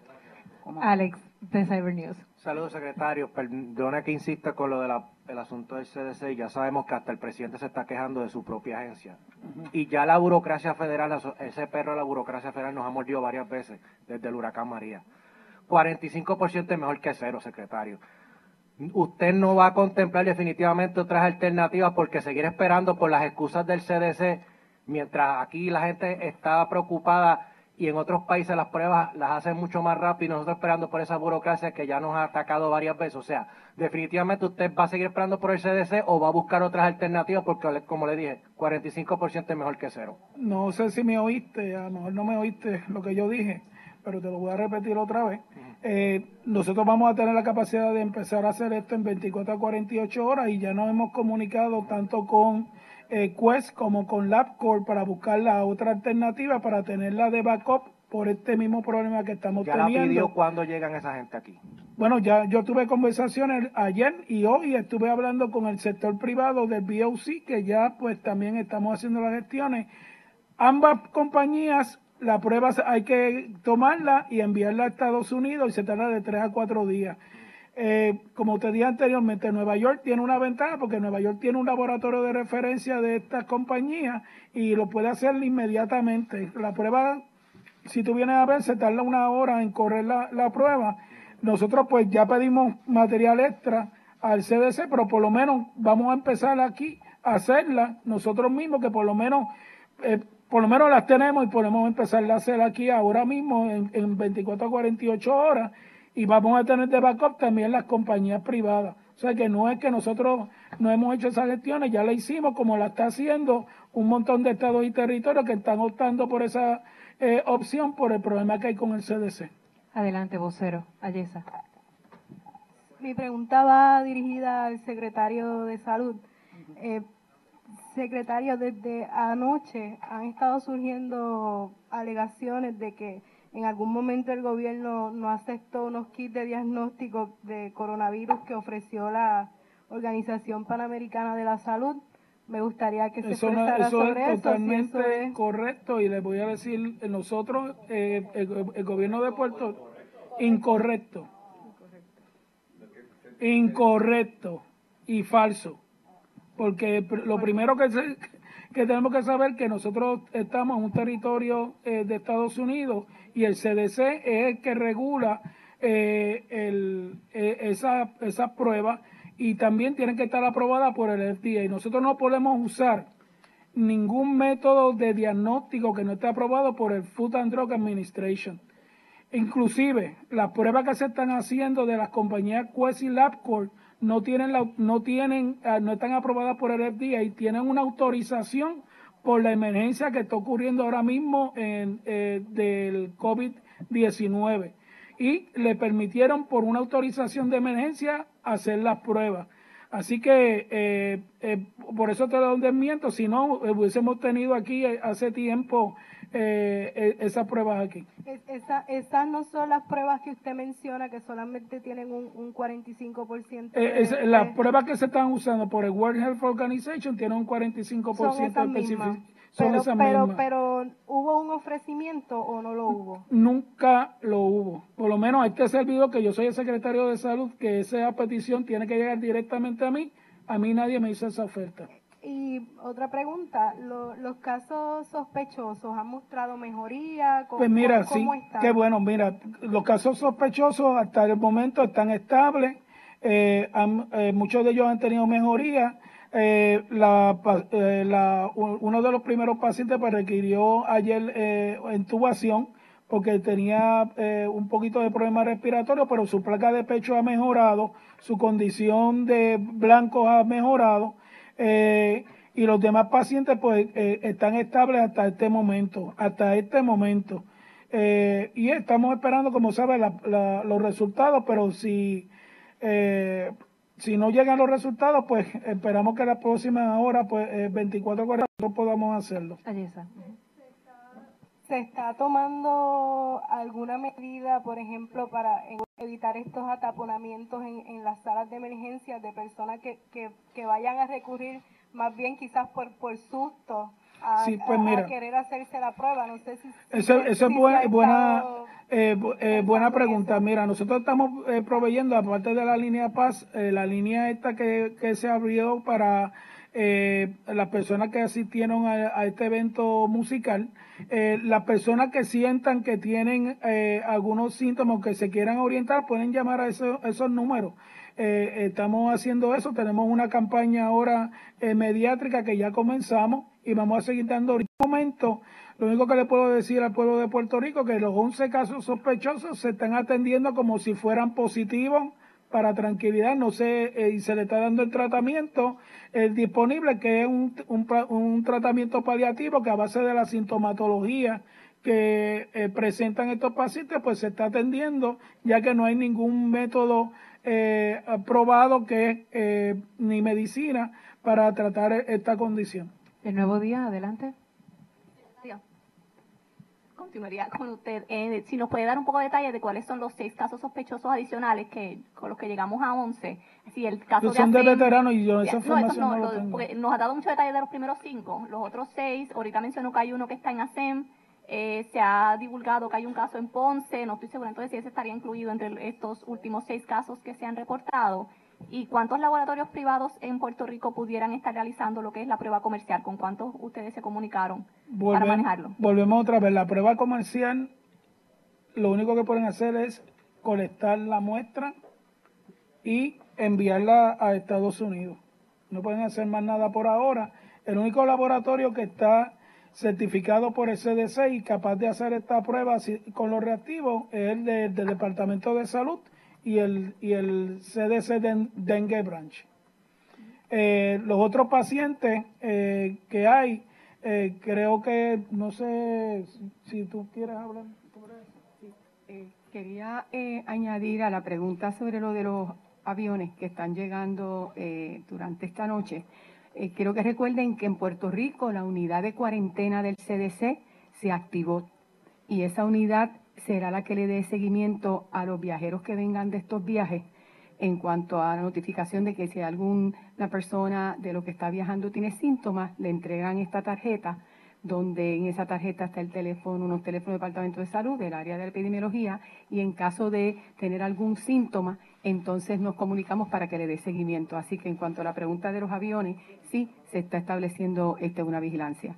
En cuanto a los casos, como dijimos, tenemos al momento 11, no incluyendo los 6 de veteranos. Ya habíamos dicho de los 5 anteriores, de estos 11, pues todos tienen el historial de haber estado en un, en un área, en uno de los países donde estamos en, alerta. Eh, y eso es lo que tenemos al momento. Le vamos a estar informando según estemos recogiendo más información de otras personas que han estado viajando que presentan síntomas.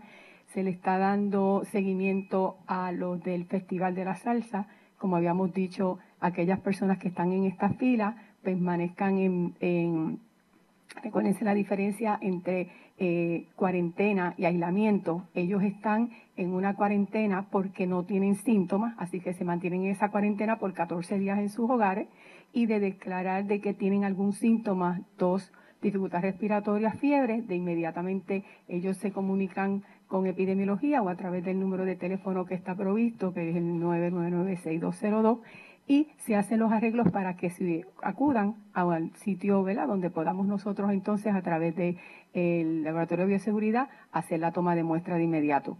Esta es la información que tenemos hasta el día de hoy. El nuevo día tiene un seguimiento y seguimos con Guapa Televisión. Y si usted creía que lo había escuchado todo, mantengan sintonía, escuchen lo siguiente. La red le informa. Cuando regresemos vamos a más de la conferencia de prensa porque parece que el secretario de salud no aguantó presión con las preguntas. ¿Y usted quiere saber por qué? Pendiente. Regresamos en breve.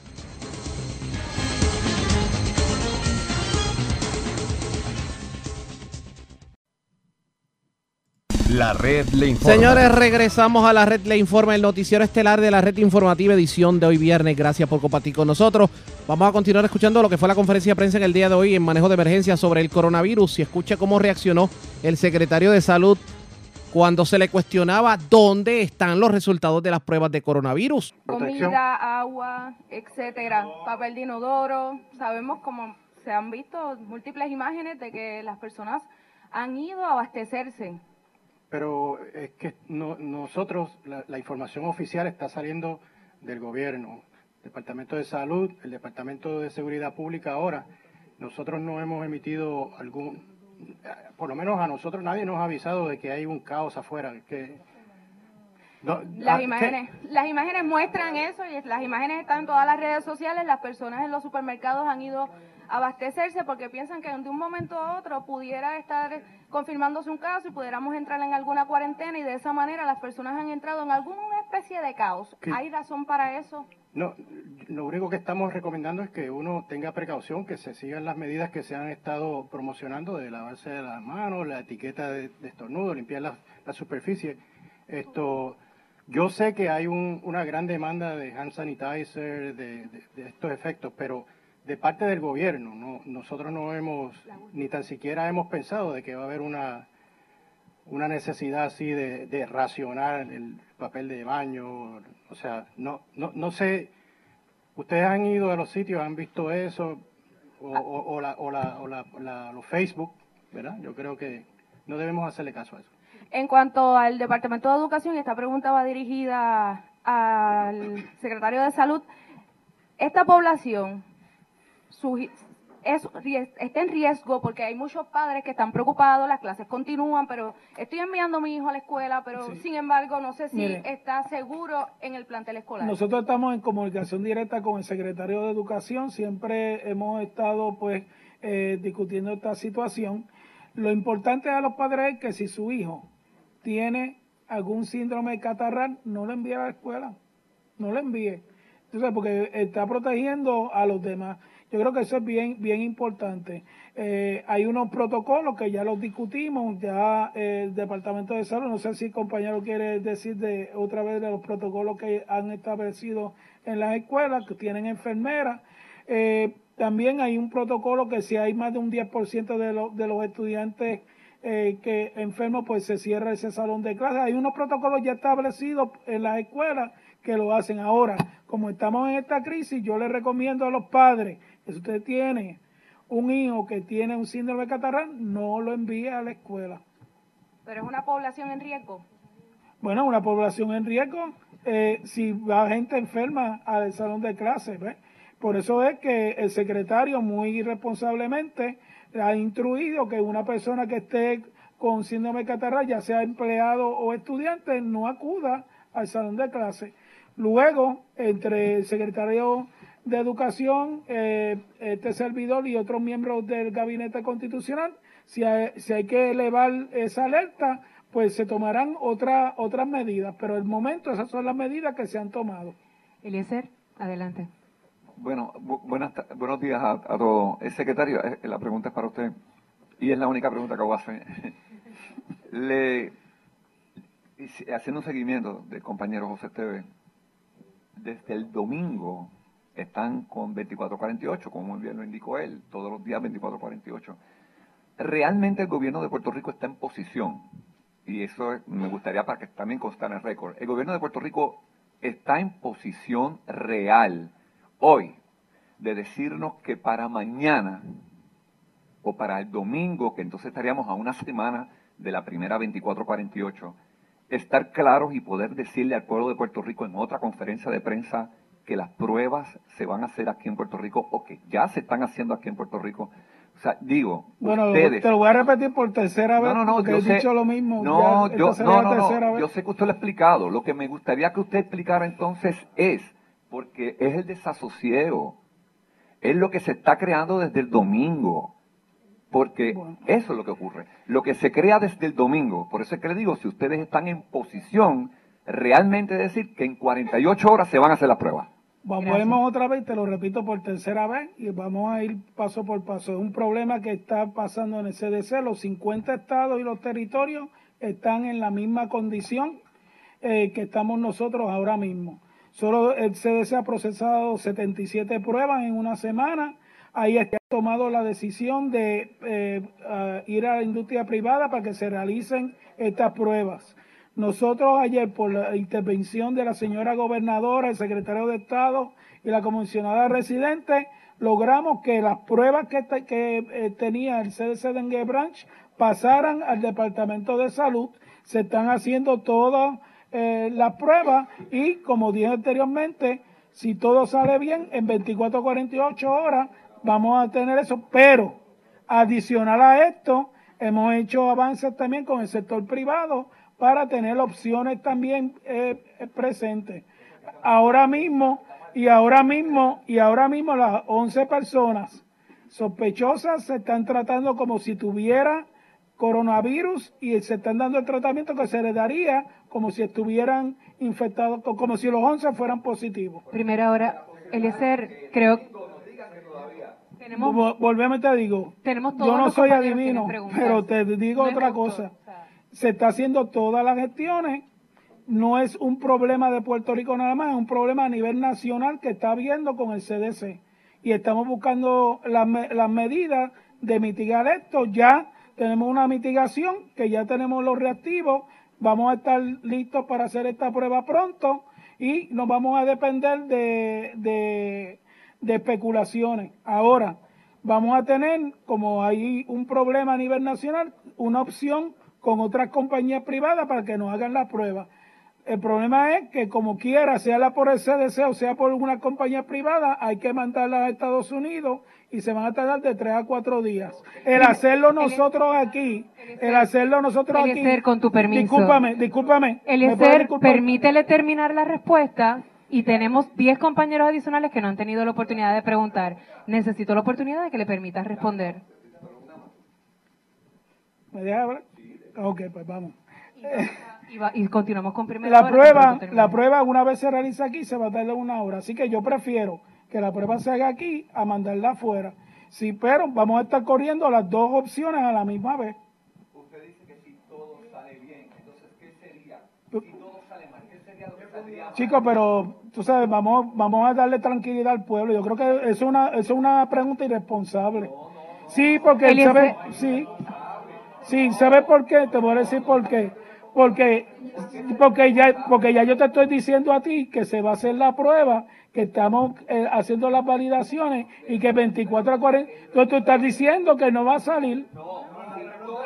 Permiso, con permiso. Está bien. Nada.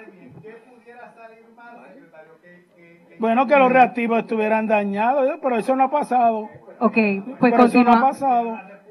Sí, Bueno. pero... Muy sabes, bien, continuamos con las otras preguntas. Otros compañeros que no han tenido la oportunidad de preguntar, primera hora, por favor. Gracias. Saludos. Mire, quisiera que fuera más preciso con los casos sospechosos. Ayer hubo un doctor que sacó un comunicado de prensa de alguien de Ponce, no se aclaró eso a la compañera. Entonces, o en otros países están dando por lo menos algún tipo de perfil de las personas enfermas para que las personas tengan una claridad sobre el, el asunto de los casos sospechosos, por lo menos una edad y si es hombre o mujer, ¿verdad? y, y, y, por lo menos la región en donde se encuentran ubicados para que las personas puedan tener precaución y puedan tener, estar informados. Bueno, eh, se va a estar dando eh, la información sobre la región y obviamente se va a dar la información sobre la edad. No vamos a estar ofreciendo información sobre los hospitales. Ya ha habido una queja de varios de los familiares de los casos que se han notificado públicamente, donde nos han solicitado encarecidamente respeto a estas familias y que estas familias no son unas familias públicas, por lo tanto merecen un respeto de divulgación de información bajo la ley IPA.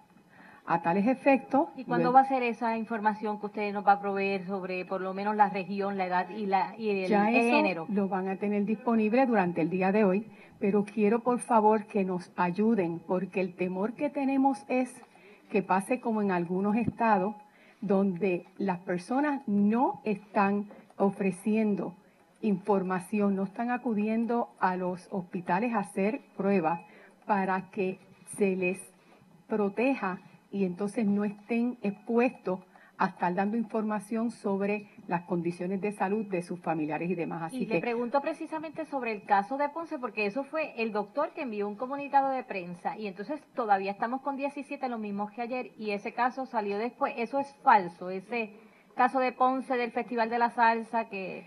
El caso del Festival de la Salsa que hemos estado recibiendo información son casos donde ya se les ha notificado que estén en el aislamiento, en la cuarentena domiciliaria.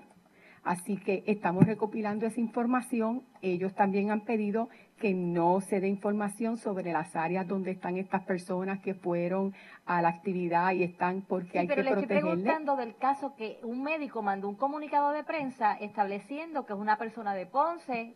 Eso se mandó después de la conferencia de prensa. Correcto. Usted, ese Esas caso es personas- falso. Esas personas, bueno, le estoy diciendo, las personas que están notificando que estuvieron en el Festival de la Salsa y tienen síntomas se van a ubicar en el aislamiento en sus hogares.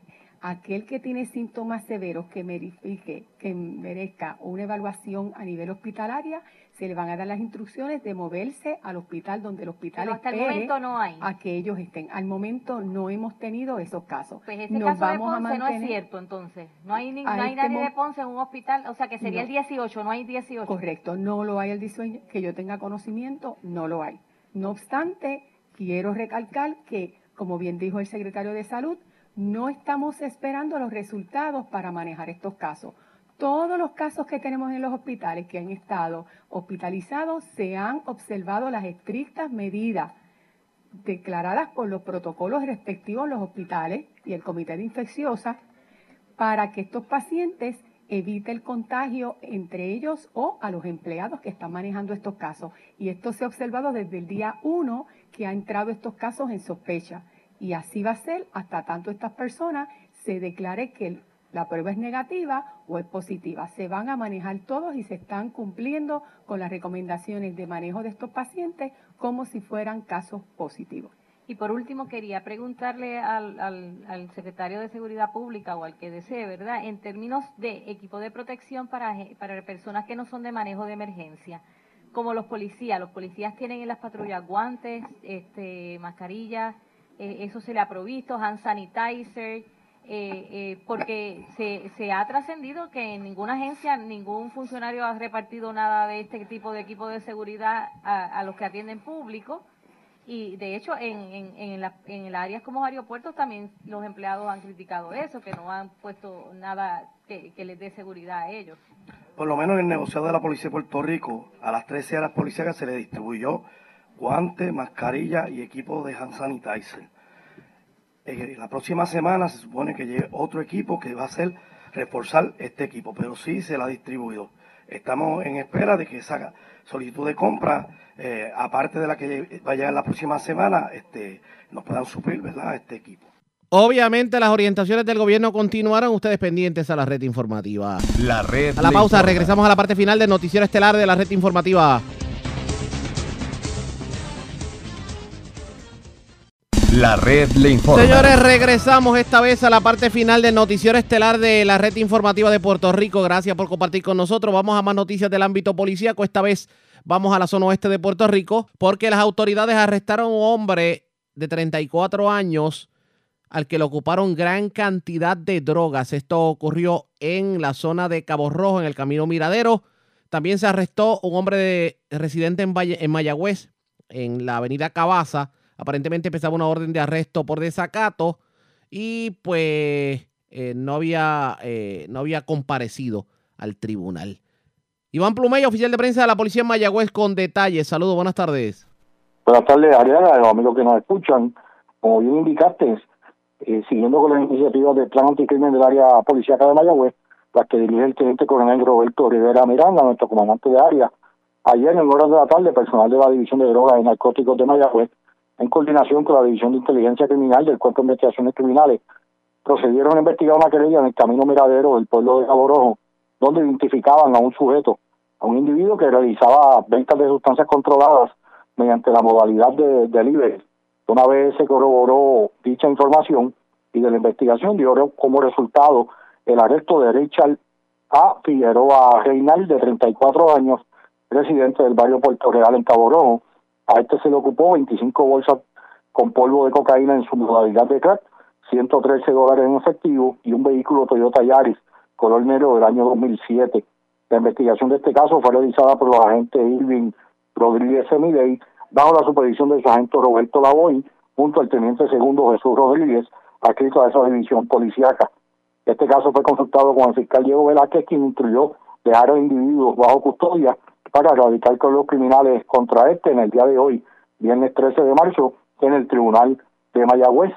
Además, se realizó el arresto de Bolívar Ramírez Carlos, de 35 años, residente en el pueblo de Mayagüez, en la avenida Irán de Cabaza de este municipio, ya que contra el individuo pesaba una orden de arresto por desacato criminal y otro por el artículo 245, obstrucción a la autoridad eh, pública, por orden del juez Luis Óvélez Vélez del Tribunal de Mayagüez, quien fijó una fianza de 10 mil dólares, la cual no prestó, siendo ingresado en la cárcel Las Cucharas en Ponce.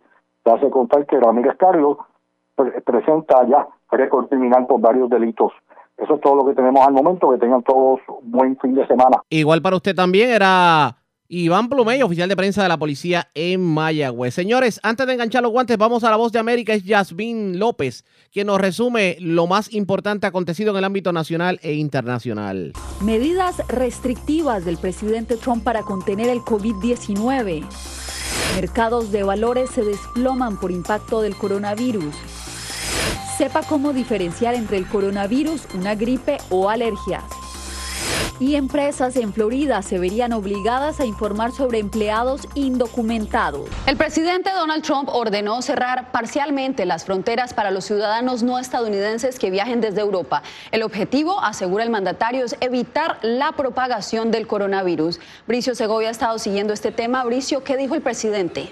Bueno, pues el presidente Donald Trump, además de esta medida que no afecta a mercancía ni a las transacciones comerciales, solamente a personas, también anunció alivios fiscales que pretende lanzar para quienes se vean afectados por la crisis del coronavirus, tanto empresas como individuos que caigan enfermos de COVID-19 o quienes estén al cuidado de algunos contagiados.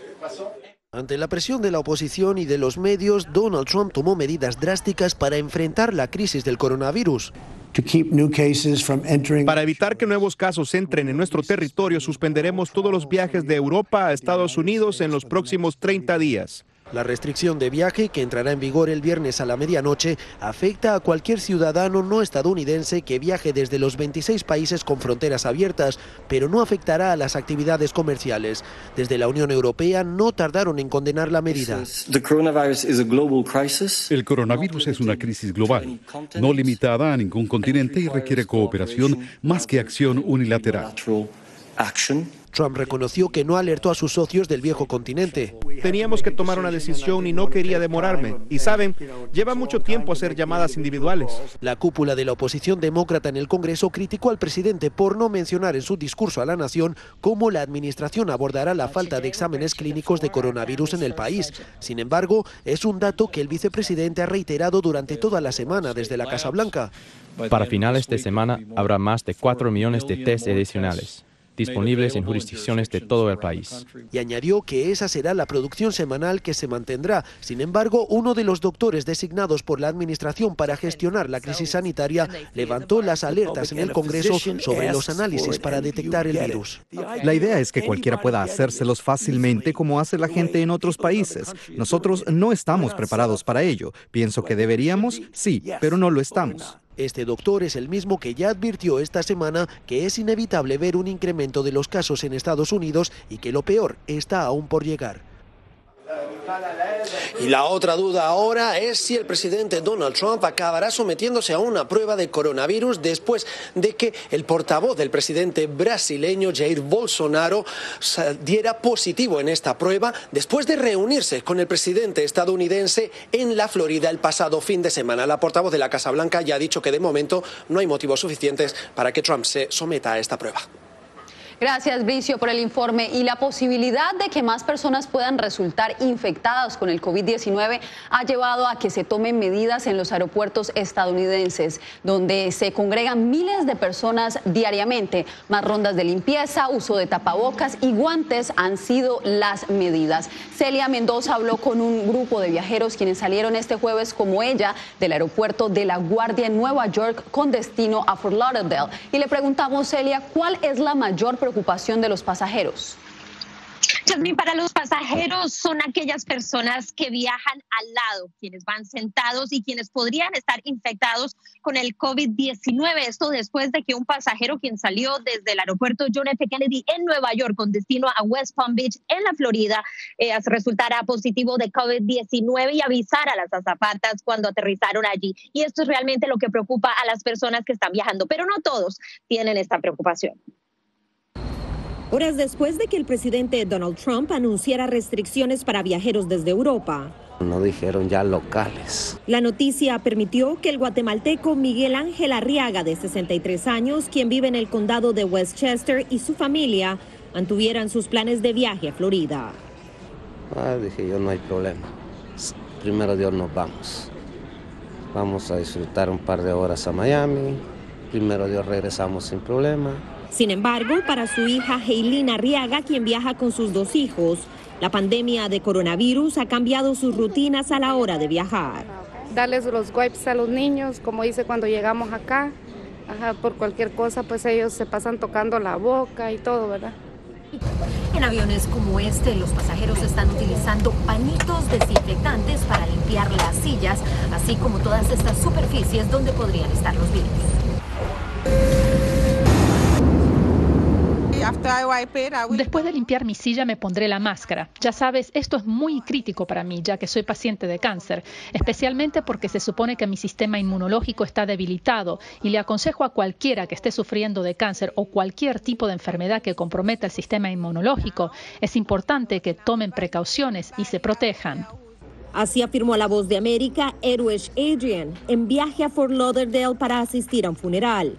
Un riesgo, pues según nos dice, se encuentra recibiendo quimioterapia como parte de su tratamiento de cáncer de ovario.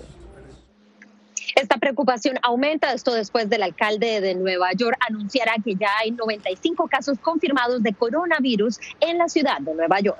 Hay que mantener los cuidados preventivos definitivamente, Celia. Gracias y ahora pasamos a California, donde la restricción de viajes provenientes de China ha empezado a afectar la economía de ese estado, particularmente en la industria turística. El impacto empezó en enero, pero expertos afirman que se sentirá aún más.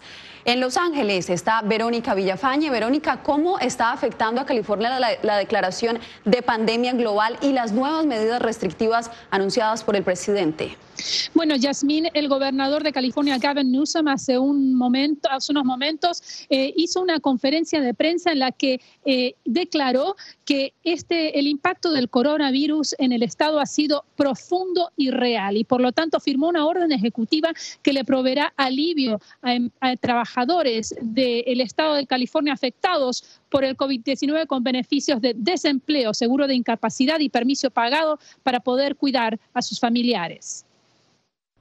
Los puertos de Los Ángeles y Long Beach son el punto de entrada número uno para el comercio marítimo con China. En febrero hubo una caída vertiginosa debido al brote de coronavirus y efectos de la guerra comercial entre Estados Unidos y China. Pero ahora la situación será peor, pronostica Gene Soroka, director ejecutivo del puerto de Los Ángeles. Somos un indicador líder de la economía y estoy muy preocupado en este momento. Soroka señala que se está viviendo una verdadera crisis, particularmente para la fuerza laboral. En esta región, uno de cada nueve empleos está vinculado a este puerto. Eso significa que el trabajo de un millón de personas está asociado directamente con la cantidad de carga que movemos. Menos contenedores significa menos trabajos. El turismo, una fuente importante de ingresos para el Estado, continúa sufriendo los efectos de restricciones de viajes. Princess Cruises y Viking Cruises, que tienen sedes corporativas en California, han sufrido un impacto directo por COVID-19 y anunciaron la suspensión global de operaciones y cancelación de nuevos viajes durante los próximos 60 días, medida que provocará un efecto en cadena para todos los proveedores y negocios que trabajan con este sector de la industria turística. Entre tanto, varias universidades de California han cancelado clases físicas, anunciando que se realizarán en línea. Esto afectará a muchos empleados en los planteles universitarios. Y como medida preventiva, el gobernador Gavin Newsom hizo un llamado a prohibir todos los eventos con 250 o más personas. Y ahora esa orden, eh, y ahora e, esa prohibición es una orden. En esa conferencia de prensa, el gobernador dijo que eh, las únicas, em, los únicos eh, que estarán eh, exentos serán los parques de diversiones como Disneylandia, los estudios Universal, debido a sus circunstancias únicas. Eso quedará por verse. Continuaremos siguiendo el desarrollo de esta información. Verónica, gracias. Y un nuevo cierre temporal de los mercados puso a temblar a los inversionistas en la bolsa de valores. Los expertos ven con preocupación la caída libre de las acciones. Por eso vamos en vivo con Laura Sepúlveda. Laura, ¿qué ha pasado? Yasmín, pues efectivamente esta eh, situación del día de hoy ha preocupado en la bolsa de Nueva York. El cierre fue negativo. Una vez más, los índices bursátiles están en rojo y preocupan a los inversionistas quienes aseguran que aún no estamos muy cerca de una crisis, pues estábamos en un punto muy alto que se alcanzó durante los últimos meses. Este fue el informe que preparamos. A más de 2.000 puntos a la baja llegó la bolsa de Nueva York durante la jornada de este jueves, un cortocircuito que, como dice la presidenta de la bolsa, busca la resistencia del mercado en momentos de estrés, pareció no surtir mayor efecto, pues la razón de incertidumbre no se desvanece, asegura Timothy Anderson de Inversiones TJM.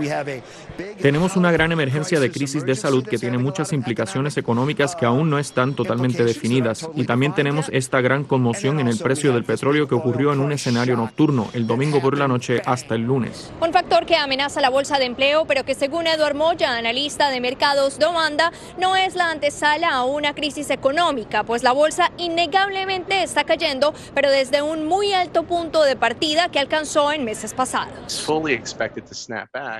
Se espera que la economía se recupere una vez que las preocupaciones por el virus se disipen, ya sea por el hallazgo de un tratamiento o una vacuna. El problema es debido a que no hay fe en el manejo de la administración en cuanto al virus.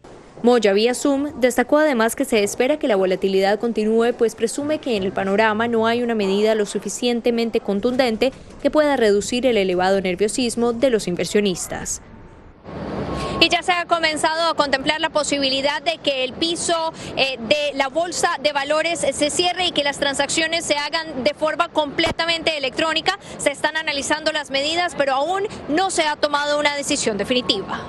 Gracias, Laura. Y pasamos ahora a ver el impacto del COVID-19 en Latinoamérica. Empezamos con Guatemala, donde este, desde este jueves el gobierno decidió prohibir el ingreso de personas provenientes de países europeos, Irán, China, Corea del Norte y Corea del Sur. También se han extremado medidas en aeropuertos, como nos cuenta Eugenia Sagastume. El aumento de casos de COVID-19 en el mundo, sobre todo en países cercanos a Guatemala, llevó a las autoridades a extremar el cordón sanitario y a tomar medidas muy específicas a partir de hoy, 12 de marzo. Queda prohibida la entrada de todo ciudadano europeo. El director de Aeronáutica Civil se comunicará con todas las líneas aéreas para indicarles que no vamos a dejar entrar a ningún ciudadano europeo. La prohibición es específica para Italia, España, Alemania, Francia, Corea, China e Irán. Mientras tanto, en el Aeropuerto Internacional La Aurora se verifica la temperatura con un termómetro láser y una cámara termográfica. El procedimiento que nosotros estamos realizando es el tamizaje de temperatura a todos los pasajeros que ingresan eh, al país, ¿sí? a cada uno de ellos al 100% y a los que vienen de los países determinados con un poquito más de riesgo para Guatemala, se les hace un llenado de ficha epidemiológica. Juan Carlos Cujar regresó de Costa Rica y asegura que es la primera medida preventiva que se ha evidenciado en su viaje. Soy un viajero frecuente y creo que es la primera vez que me toman la fiebre. Entre 4 a 6 mil personas son revisadas a diario con estas medidas en el Aeropuerto Internacional de Ciudad de Guatemala. Eugenia Sagastume, Voz de América, Guatemala.